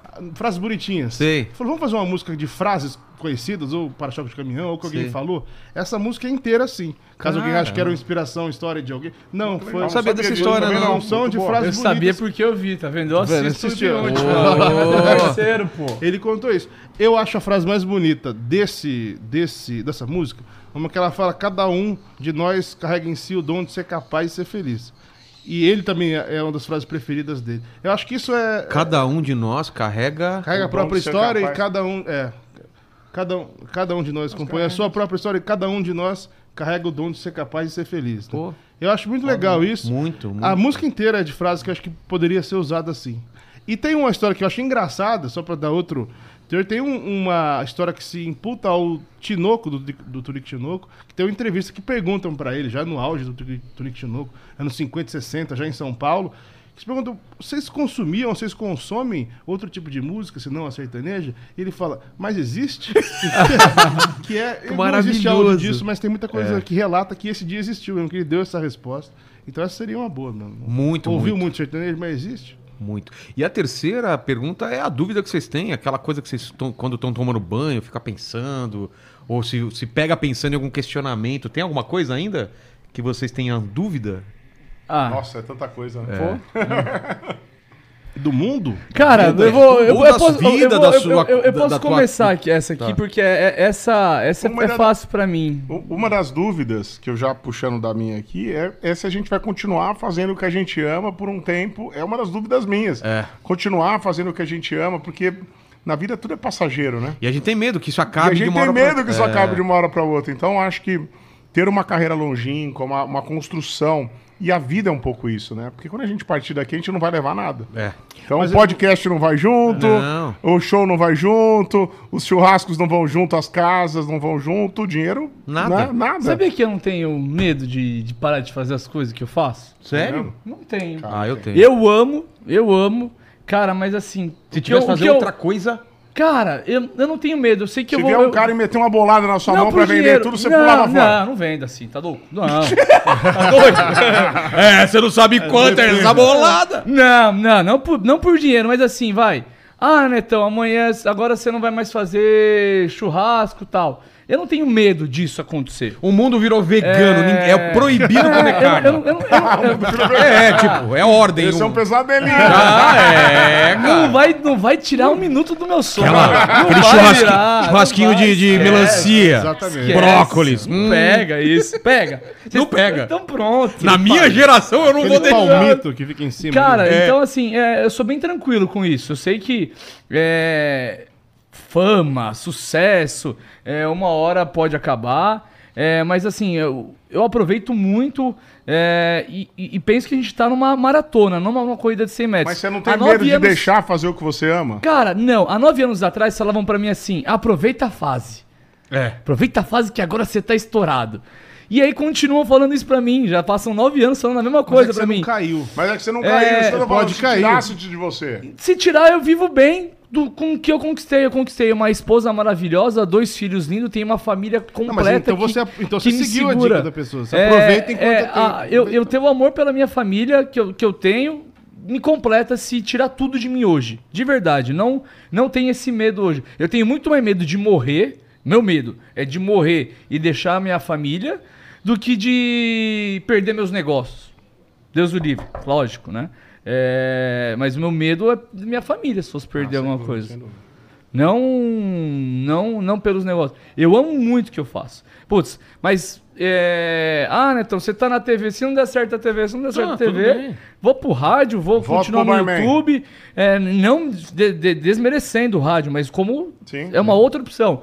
É, esses dias eu tava conversando com meus meninos, eles estavam falando, nossa, mas é, e se não der certo? Eu falei assim, se não der certo essa opção, você vai enxergar mais um monte de outras opções. certeza. e aí uma dessas opções vai servir pra gente. São as realidades paralelas que estão aí, que poderiam Então, ser. A gente não você vai- O caminho que você deve ter pensado traçado não foi o caminho. Foi acontecendo umas curvas e tal. E de repente torto. dá outra coisa melhor Amanhã, ainda. depois você para de Deus o livre, você para de cantar, você vai ser o melhor empresário de artista. Ou outra coisa. Vai- né? não, é, não né? vai ser mais empresário de artista, você vai ser o maior vendedor de show, não vai ser o maior vendedor, vai ser Sim, contratante. sim, sim, sim. Você tem um monte de opções pra você É, seguir. tem, tem, Mas deixa ele gente- cantar.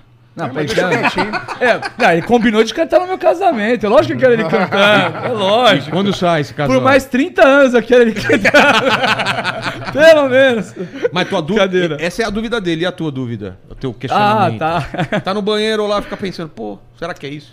Cara, é, eu, eu, eu vou seguir às vezes a, a mesma sequência que eu tava falando. Eu olho pra, pro espelho, assim, de verdade. Eu só agradeço a Deus. Cara, agradeço a Deus pra minha família, é, por eu ter mais do que eu preciso, é, por poder estar hoje na condição de ajudar o próximo em vez de ser ajudado. é, que eu poderia estar precisando de ajuda. E graças a Deus hoje eu tenho a oportunidade de ajudar. É, então eu agradeço muito a Deus. Pergunto pra Deus por que, que me dá tanto, por que, que eu mereço tanto, ou que eu acho que eu não mereço. E às vezes eu falo, como é que tem tanta gente que nem acredita em Deus? Como é que tem pessoas que conseguem É. viver sem fé? A minha maior pergunta é essa. Eu também, eu também É, às vezes, Eu acho que é mais. Eu, eu- eu vi até você num podcast, acho que, Rodrigo, é mais difícil você viver sem fé do que com fé. Né? O É, cara, luta. você tem que fazer um esforço É uma- diário pra não ver o Deus em tudo quanto é lugar, cara. Pelo contrário. Eu acredito que eu vim pra cá e eu vou voltar pra casa no final do dia pela minha fé. Deus vai me levar de volta pra casa. Mas você não acredita em nada, só o carro que te leva, beleza, mas tem estrada, é perigoso, tem um avião que pode. Enfim. É, eu não. Eu não. Realmente eu não conseguiria viver sem, sem fé, sem Deus. É, eu boto Deus em todas as coisas, assim. Eu Fé é acreditar sem ver, não é? não- é acreditar sem ver. Eu falei isso pra minha mulher quando ela queria ver meu WhatsApp. Tenha Eu fé, achei- mulher! eu Tenha achei- fé! Eu achei, que Tenha você, fé! eu achei que você ia falar quando ela queria ver outra coisa. Ah, não! Oh, oh, oh! Deu, uma, deu uma volta agora. e você pensou? Eu acho que deu, nessa pira dos dois, tem alguma coisa que aconteceu, que tá acontecendo com os artistas dessa geração. Sorocaba é da geração do universitário, né? Que É. veio junto, alguns ficaram pelo caminho e muitos Tem continuaram. a velha guarda, a jovem guarda Exatamente. e a média guarda. É. Nós estamos da média ali. E, e o que eu tenho reparado é que a galera tá com por volta dos 40, 30 e pouco, 40, começaram a tirar o pé e curtir mais um pouco a vida. Ele é um exemplo disso. Henrique Juliano, Jorge Matheus, Luan Santana. O Gustavo Lima ainda não. O Gustavo Lima segue num- numa loucura. Mas tá todo mais mundo... qualidade de vida. É, Ah, é. tem uma turma com a cabeça bugada. Isso, eu acho assim. Se você comparar com o Zezé, por exemplo, o Zezé é um cara que, na verdade, até hoje ele Existe tá uma no turma, ritmo. existe É. uma turma para, que, eles querem preencher a agenda com 50 shows no mês e faz Caramba. 50 shows de qualquer jeito. Você entendeu? Faz 30 shows. de- Então acho que tem que, tem que ter. é, é, quantidade não é qualidade. Com certeza. Mas isso é uma visão que veio depois da pandemia. Não era assim. Quantidade E não eu é qualidade. pira Então, porque os caras estão começando a curtir mais cedo. Faça 15 shows, faça 12, faça Bons shows. Mas bons shows. É melhor do que fazer 30, meia boca. Porque pra você, aquele show é mais um. Pra pessoa que foi lá, é, o é- show é o da vida show. dela. O cara juntou dinheiro- Ela- exatamente. Juntou dinheiro o mês inteiro pra estar. ou o ano inteiro pra estar naquele show. É. E aí você vai entregar um show meia boca. Então, eu acho que. Tomara que isso vire uma tendência, mas tem artistas que não se tocaram disso. Não se tocaram É, disso. mas eu acho que a galera tem. tá querendo curtir um pouco mais. Assim, tá deixando. Deixa, topando ganhar um pouquinho menos até às vezes, mas falando, não, eu preciso da minha vida. Assim. Isso não acontecia com artista de 30, 40 anos. Acontecia lá na frente, quando o cara dá uma relaxada já. Hoje a galera tá começando a curtir já mais cedo. Eu acho que isso é positivo. Mas eu fico muito pensando, mas e aí? Com essa galera segurando a onda um pouco, vai aparecer gente nova pra suprir isso? Quem vai fazer 30? Por exemplo, Mário Maraíza, a gente é próximo tudo elas fazem o número de shows que couber no mês, assim. Se puder fazer 40 shows, elas fazem. Ainda não, não toparam parar nesse sentido. Elas têm quantos Eu- anos? 33, 34, né? 34 anos. é. E elas, elas são um perfil que continua, mas a maioria tem começado a falar assim, pô, e se eu fizer Qualidade dois de por vida vai pra baixo, três? remédio pra caramba, pra dormir, pra acordar, pra deitar. Pra... Cara, cara, qualidade de vida. é, é, não, não quero citar nomes, mas. Qual foi assim, o máximo de show que você fez no mês? Na época Eu braba. fiz, assim. acho que 27. Ah, foi o máximo? É. E tem gente que faz 50? Ah, cara. Sai de um, vai pra outro, assim? É, é, principalmente. É, Eu tá esses dias alguém que falou Faz. que. Eu entrevistei a Gica, que é uma menina nova do pagode. Ela fez 40 no mês. Eu falei, pô, mas 40, cara. Falei, eu fiz quatro shows na Entrega noite. mal, entrega mal. Geralmente eventos à tarde e à noite. quando é novo, Mas eu não tô bem falando nem por não, é, não. Às vezes o cara consegue entregar. Não é não conseguir, é o que entregar. isso vai ele consegue entregar, pra mas ele. isso pra. Pronto. É, o matou. custo, é o custo. É E aí a gente brincou. Foi bom você falar isso porque que fique claro. O artista consegue, às vezes, fazer o volume grande, ele canta, pá, mas pra saúde dele, pra vida dele, pra continuidade dele, ele não precisa disso. Eu, eu, eu, eu sou amigo de, de vários músicos, principalmente do sertanejo. E é isso que o, que o Soraka O falou. é É remédio pra dormir e remédio pra A gente acordar. tá falando remédio disso pra antes. dormir, remédio pra É, acordar. Existe, é, é, é assim, É, tomei é- vengança pra acordar, tomei Rivotril, pra- Rivotril não, o... o Melatonina. Ah, melatonina o é, é fraquinho, o né? Famoso Zopidem. Zopidem pra- dormir. Opa, ele conhece? Ô, tá nessa? Para com isso, cara. Mas é uma praga, mesmo, não Tá é uma fazendo coisa o cara de um trabalhar outro. demais, né? Não, que ele já tomava antes. E, o, e, e fora a, Ele gosta, a- ele só aumentou a dose aqui. É. Fabi, faz ele. É, ano que vem ele vai dormir bastante em casa, né? Agora não vai precisar mais. Mas, ó, obrigado demais. Obrigado, meu É, amigo. acabei fazendo as perguntas pra- pra todo mundo, porque não tem por que ficar com. o- ah, Isso daqui é uma reunião. continuam esse papo Não, a aí. gente, re- a gente termina aqui e próxima vez. E eu quero assistir depois. Se falar mal de mim enquanto eu não tiver. se se falarem mal de mim, Vai você me pra conta. show agora? Eu vou pra show. Então tá bom. Temos show, temos Então show. tá liberado. E você também tem Obrigado. compromisso? Já tem, né? O Juninho Tem? marcou coisa pra mim, mas Então dá, fe- dá pra ficar mais uns 15, 20 dá. Irmão, Então fechou. Obrigado. um pro Fernando. Valeu, valeu, obrigado. Então, tamo junto. Só uma coisa, tem, tem- tinha pergunta pra ele, só ler as perguntas que tinha pro Sorocaba, mesmo que não dê pra ele responder, mas pra ele escutar só. E a gente fica com as outras perguntas aí. Aqui só perguntaram pro Sorocaba como que ele, que ele tá vendo essa tiktokerização do, Da do- música? da música e principalmente do sertanejo, né? De muito sertanejo fazendo Dancinha. dancinha, música pra estourar em TikTok. E, enfim, só tinha Até essa. voltando aqui. Faz uma palavra, uma, uma frase aqui só, o que você acha, vai. Vai, calma. TikTokerização da música. Faz, faz a pergunta de novo. me perdi, me perdi. Ele se perdeu se perguntando? O O que, que você acha da TikTokização da música? Música feita pra gerar dancinha no TikTok. É. É isso? Isso, exatamente. Cara, é uma baita pergunta. É uma baita pergunta pra gente fiso- filosofar algumas horas. Mas, em resumo, eu acho que tem artifícios que estão forçando a arte goela abaixo que estão matando a arte. Como é que eu vou explicar? Existem artifícios hoje que estão fora da música propriamente dita, porque dança e música sempre caminharam lado É. a lado em diversos, mas existem algumas coisas que não é exatamente a dança, mas a forma que se apela para aquilo andar, que faz com que a arte é, algo que não seria tão próspero prospere, entendeu? Não sei explicar exatamente como é que eu poderia dizer isso. Pionte, me ajuda aí, vai. Você querer te colocar É na que- fogueira. Não, é, não parece algo que vai durar mais tanto tempo, assim. Porque tem tudo tem limite, que a gente fala. Interferiu demais. A gente sempre fez música, a gente, quem faz música, faz música muito baseado no que a rádio pedia. A rádio tinha um espaço padrão, pô, música de 6, 7 minutos era muito difícil de ter. Você muda para 3, 3, 3 minutos e meio, que foi o que a rádio achava interessante, todo mundo fazia porque queria tocar na rádio. Hoje, como você tem uma plataforma nova que pede 15 segundos de música, você, costuma, você começa a ter gente que compõe refrão. Não Tem música que só tem refrão, Vila. tem É. refrão. Você Sério? só conhece o refrão da Sim. música. Só que isso tem um Mas limite. ela só tem o refrão, Aí basicamente. você vem, aí você vem vários isso é pontos. Vilela, preocupou, né? você tem, você tem, você tem músicas. Uma música tipo Renato Teixeira. É, Ren- é, Desculpa, Renato Russo. Faroeste Caboclo. Ela nunca teria chance no, no Spotify. Porque Vai, ela demora. ela tem nunca uma, teria. Tem uma introdução longa, As né? Só pessoas, de as pessoas né? hoje as plataformas medem o número de skip que você leva. É que nem vocês aqui no YouTube. É. As plataformas medem o número de skips. Começou a música. Se você começou a tomar. Se você for muito skipado, obrigado. Não vai oferecer mais, não vai sugerir. Tira você da playlist. Algoritmo. Você foi muito skipado. Então, você imagina. Hoje, o resumo antes de eu ir embora. Você tem que agradar o algoritmo e o fã. É. Antigamente você só agradava o fã. Hoje você tem que agradar o fã e o algoritmo. Putz, Tchau que merda. Valeu, valeu, Sorocaba. Depois a gente fala mais, então. Olha Soroca. É, pergunta pro, pra eles, o, o Tuts. Ó, tem uma pergunta aqui pro Netão, Eu não. que é como que a gente descobre o melhor ponto da carne? Como a gente descobriu o ponto do Netão? Boa, Mas, mas boa. dá uma explicação sobre o ponto da carne, porque eu já vi diferença de um lugar para outro que eu vou, que falar o, po- o, o- o- ao ponto é mais. ah, é mais.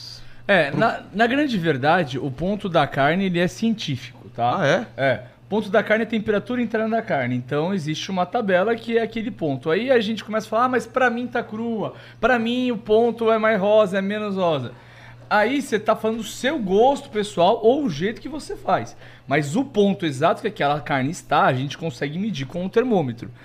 É, é ci- é ciência. 48 a 52 graus é uma carne mal passada. 53 a 57, ponto menos. 58 a 63, ao ponto. 64 a 68, a 67, ponto mais. 68 acima, bem passada. Isso é ciência. Agora, como é que eu vou fazer no meu churrasco? Eu quero uma carne mal passada, eu quero uma carne ao ponto, eu não tenho termômetro. E a gente não quer fazer o churrasco com termômetro, na maioria dos casos. Você quer desfrutar do churrasco tal. Mas eu quero fazer uma boa carne. Como é que eu faço? Eu toco na carne. Toco na carne, toco na maçãzinha da minha mão. Toco na carne, toco. Opa, aqui tá parecido com essa aqui, então é mal passada. Toquei, parece com essa textura, ponto menos. Toquei na carne, parece essa textura, é o ponto. Ao ponto mais e Pô, aqui... passou. Caramba. Isso quem ensinou foi grande artesão da carne, Marcos Bassa. Então, mal passado, ponto menos, que aí o pessoal chama eu também de ponto do netão, ao ponto, ponto mais e... Você não devia estar fazendo churrasco. Você tá muito errado, né? Tô no lugar errado. E, e aí a outra pergunta era. A, a pergunta mesmo qual que era? Eu perguntei sobre a- os pontos da carne e era isso? Era isso, era isso. Era Tá. isso. Como é que faz pra É, descobrir? Eu, vou- Ah, eu vou- tá. eu fiz uma pergunta pra ele quando eu entrevistei, que foi muito interessante, porque era uma pergunta que eu queria saber. Tá. A gente vai no mercado e compra, tá tudo lá ensacado, né? Tá tudo. Como é que faz pra saber se tá estragado, se tá bom, se é hora de comprar? Você pega tem qualquer saco. Não tem sangue, cheiro, mas- não tem nada, É, né? Quantidade de líquidos na carne é um ponto assim. Você olha, tem muito líquido, tem grandes chances daquela carne ter falta de frio durante a cadeia de frio, ter tido alguma oscilação de temperatura e aí ter gerado aquele. é, aquele aquela bolsa de líquidos ali e aí aquela carne Que não é sangue. A tá galera acha que é sangue que não, é, né? sangue, não. O que, que é? É água. É água. É água. Água. Água da, das Então próprias que fibras da carne. sequinho. então que ser- Quanto mais sequinha a embalagem, melhor a carne vai estar dentro da embalagem. Entendi. É, é claro que isso não atesta 100% de, de, de, de segurança. Você ainda pode abrir ela, tá com cheiro por algum outro motivo. É, mas você tendo uma embalagem bem agarradinha na carne, você vai ter mais chance de ter uma boa carne dentro. Ah, Netão, mas tinha um pouquinho de líquido, já não devo comprar? Não, pode comprar. O que a gente evita é muito líquido na carne. Um pouco de líquido é normal. Ela desprende um pouco de líquido mesmo na carne. A embalagem a vácuo também desprende um pouco de. é, deixa de desprender um pouco de líquido. Às vezes a, a embalagem não é tão boa quanto uma embalagem americana. É, tem skin pack hoje no Brasil, mas também tem embalagem mais tradicional. Dependendo da linha de carne, vai usar outro tipo de embalagem. Às vezes falta de acesso e por aí vai. Mas quanto menos líquido na embalagem, melhor. E abriu a carne. Abriu a embalagem. Tá com cheiro, o que, que você faz? Não come. É. Cheiro é batata. Se já tá cheirando. Tem galera que, que vai mesmo assim, né? Que faz. É. né? E aí Por pode- exemplo, você é, já deve ter visto seriado americano, alguma coisa. É, quando cai uma pessoa no chão, passando mal, aí os caras vão lá e medem o pulso, né? Certo. Pra ver se tá vivo, tá?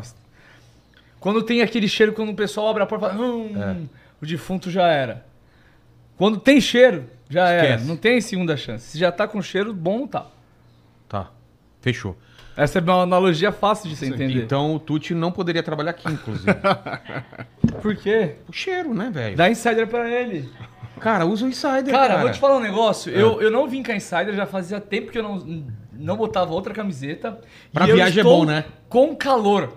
Eu, assim, que arrependimento Não é? que eu estou Ela é de estar fresquinha, de né? Insider. Eu sempre tô de Insider. Mas pra viajar que é bom, né? Coloca Cara, ela na Eu mala fui de pra qualquer... Argentina agora, mont- é, seis dias. O que, que eu fiz? Botei seis Insider.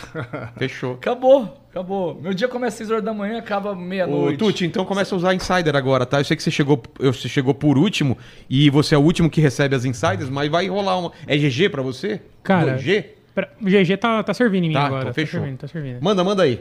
Cara, tem uma pergunta aqui pro André, ó, que é qual o sertanejo que ele mais quer entrevistar ainda que ele não entrevistou? Cara, tem muita gente. A gente tá, é, Ah, tá fazendo. Tem muita gente A ainda. verdade. Você já entrevistou Chororó, já Entrevistou entrevistou... o Fábio Júnior agora. Chitãozinho. É? Fábio Júnior Eu foi super saio- legal. Já entrevistou... O Renato Teixeira, o. Mas tem todo mundo. Todo mundo. Tem o Moacir Quem que Franco. falta? Moacir Franco foi o melhor que eu Você tive. conseguiu, Moacir, cara? Ele- cara. né? Tá mó difícil de Não, o conseguir Moacir marcar com é ele. você que tem que mandar um áudio pra ele. Não, te manda. pegar no dia ele falou: vem cá, cara. O Moacir Franco, eu já contei isso algumas vezes, eu marquei com ele na segunda-feira. Ele falou: tal dia eu tô na sua casa. Falei, beleza. Aí um- uma semana antes, cara, na segunda anterior, eu tinha acordado ele falou: estou saindo. Ué, Eu falei, mas não era o dia que tava marcado? Não. Aí eu falei, sabe o que eu vou fazer? Eu vou fazer nada. Eu vou preparar o estúdio, vou descer já e vou ficar pronto pra gravar. Aí no final da entrevista eu falei, ô Moacir, sabe que a entrevista não era hoje, né? Aí ele falou, puta, eu confundi, me desculpa. Vamos Eu fazer isso "Não, então. O dia que ele vier é. Não, ele é, ele é demais. Mas falta alguém é pra demais. você, cara? Cara, muita gente. Eu fiz o. aí, fazer o jabá, domingo agora, vai pro ar a entrevista que eu fiz com os amigos. Eu entrevistei os cinco no Allianz. lá Caramba, no- que legal. Ah, eu do- vi, eu vi que É, você postei estava já. com eles. Tudo. Gravei. Tem muita gente que eu quero entrevistar ainda. Falta muita gente. Muita mesmo. Mas eu- o que eu tô no pé, na cola mais agora, eu quero muito é o Zezé. Porque o Zezé, ele é muito bom falando, assim. Ele tem um- uma qualidade que às vezes atrapalha hoje na internet. É muito sincero. Então ele fala, você pergunta e ele responde. E aí a galera aproveita um pouco pra recortar Fazer corte, e aí, é. aí ele apanha. Então ele fica meio assim. Mas ele, pra mim, é, é um cara que eu tenho Ah, certeza não tem que um vai podcast ser. o- que eu vou que não me dá problema quando sai esse É, então, eu- a minha entrevista mais vista é, do, é com o Milionário, do Zé Rico. É mesmo? O pessoal gosta muito, eu entrevistei duas vezes.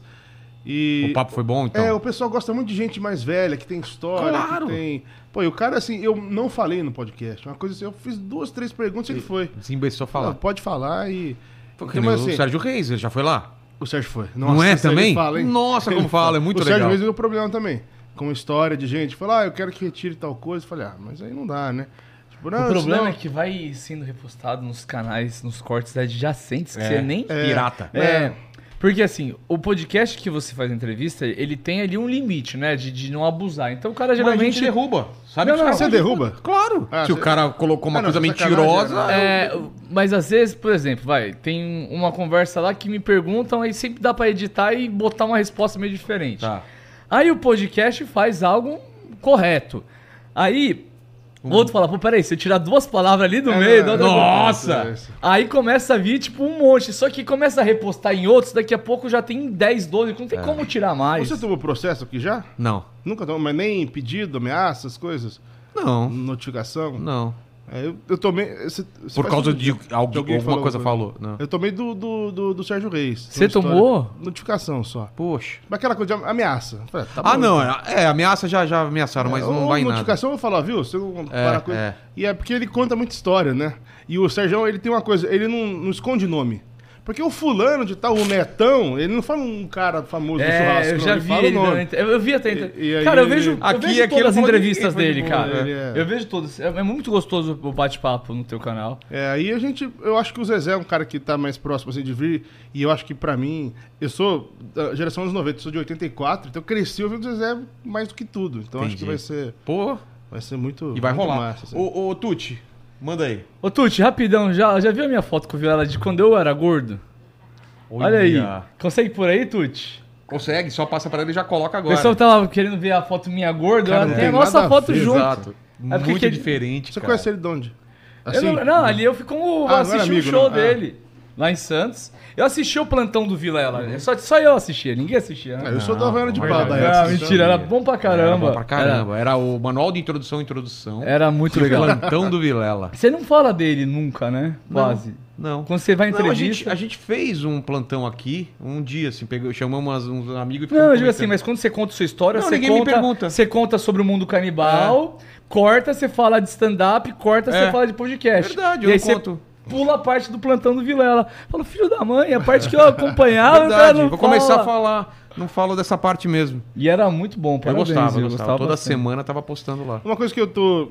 Recebeu proposta pra fazer, tô com medo ainda, mas vou fazer. Você fez um teatro, né? O Fiz. pessoal já tá organizando de fazer um em Goiânia com um cantor em teatro. E eu É. vi que ele fez, porra. Aqui É você é de teatro também, né? Sou, sou. Mas é. Mas não é- precisa ser, não, cara. Que é o que você tá fazendo só que não, com não, mas, plateia. pô, porra, com plateia, pensa. Ah, mas legal. É, então não sei. é, o não papo sei. é diferente.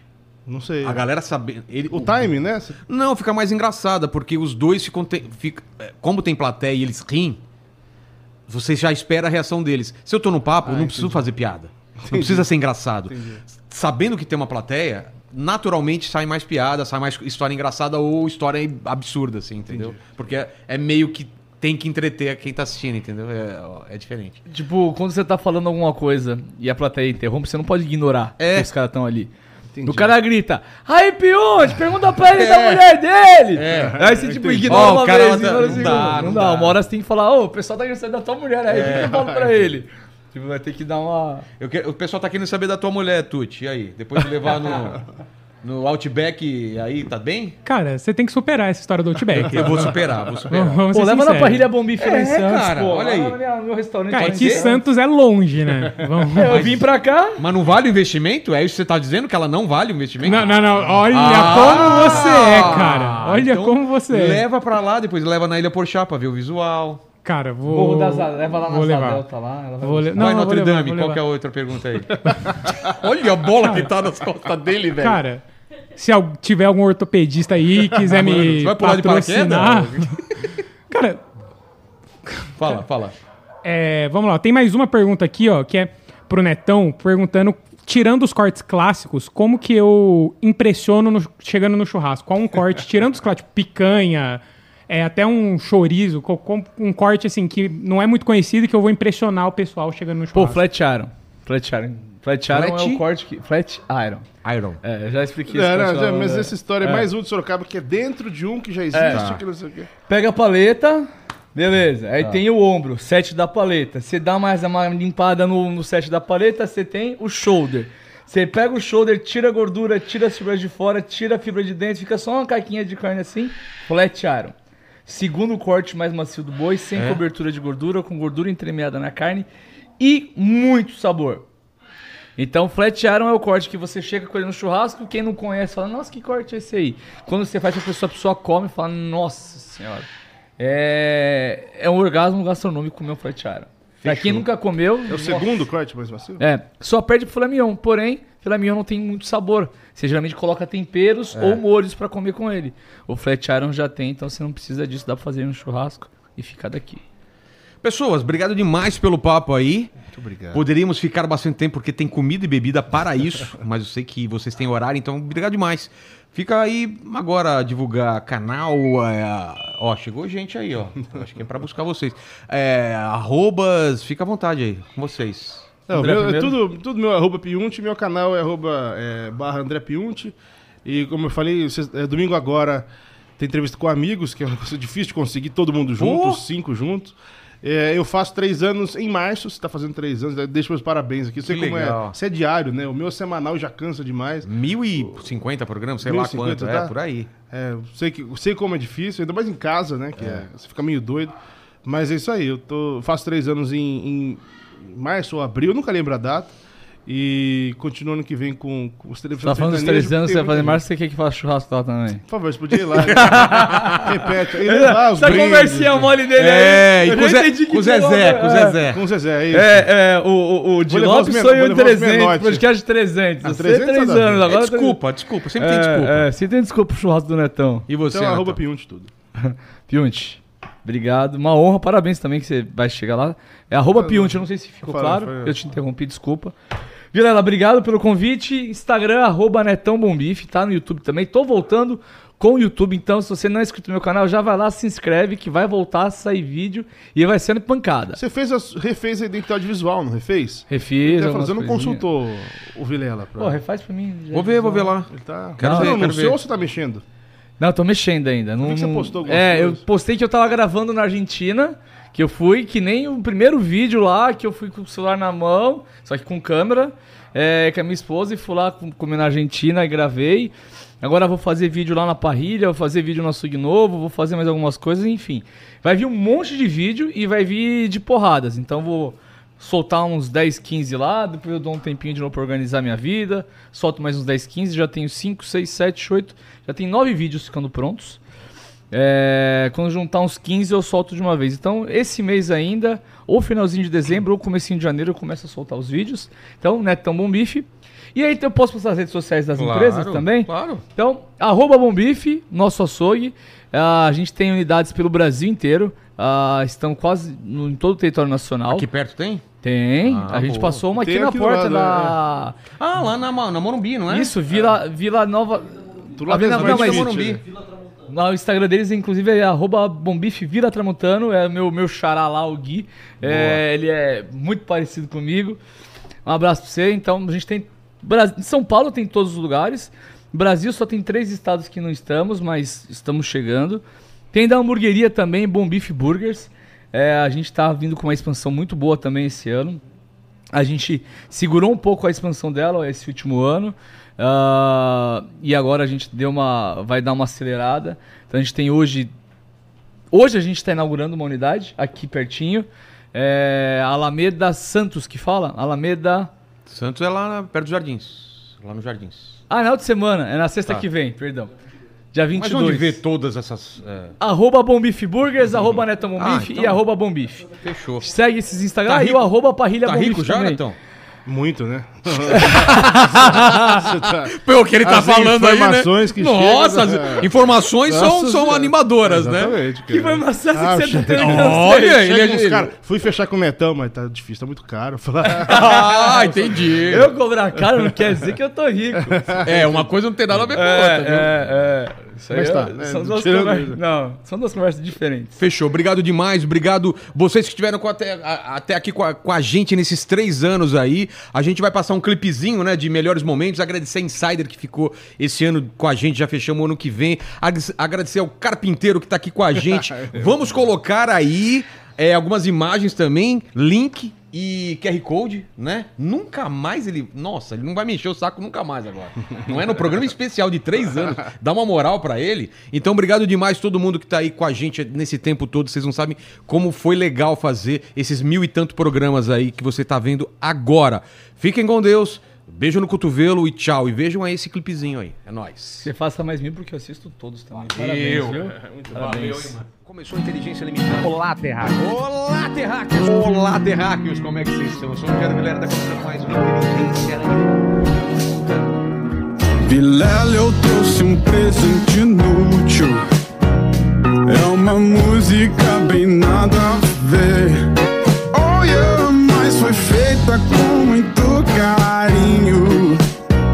Pra mais ninguém, só pra você. Que nos trouxe alegria com o mundo canibal. O meu sonho era ter uma vaiana de pau. Seu maior talento é deixar a gente feliz. E até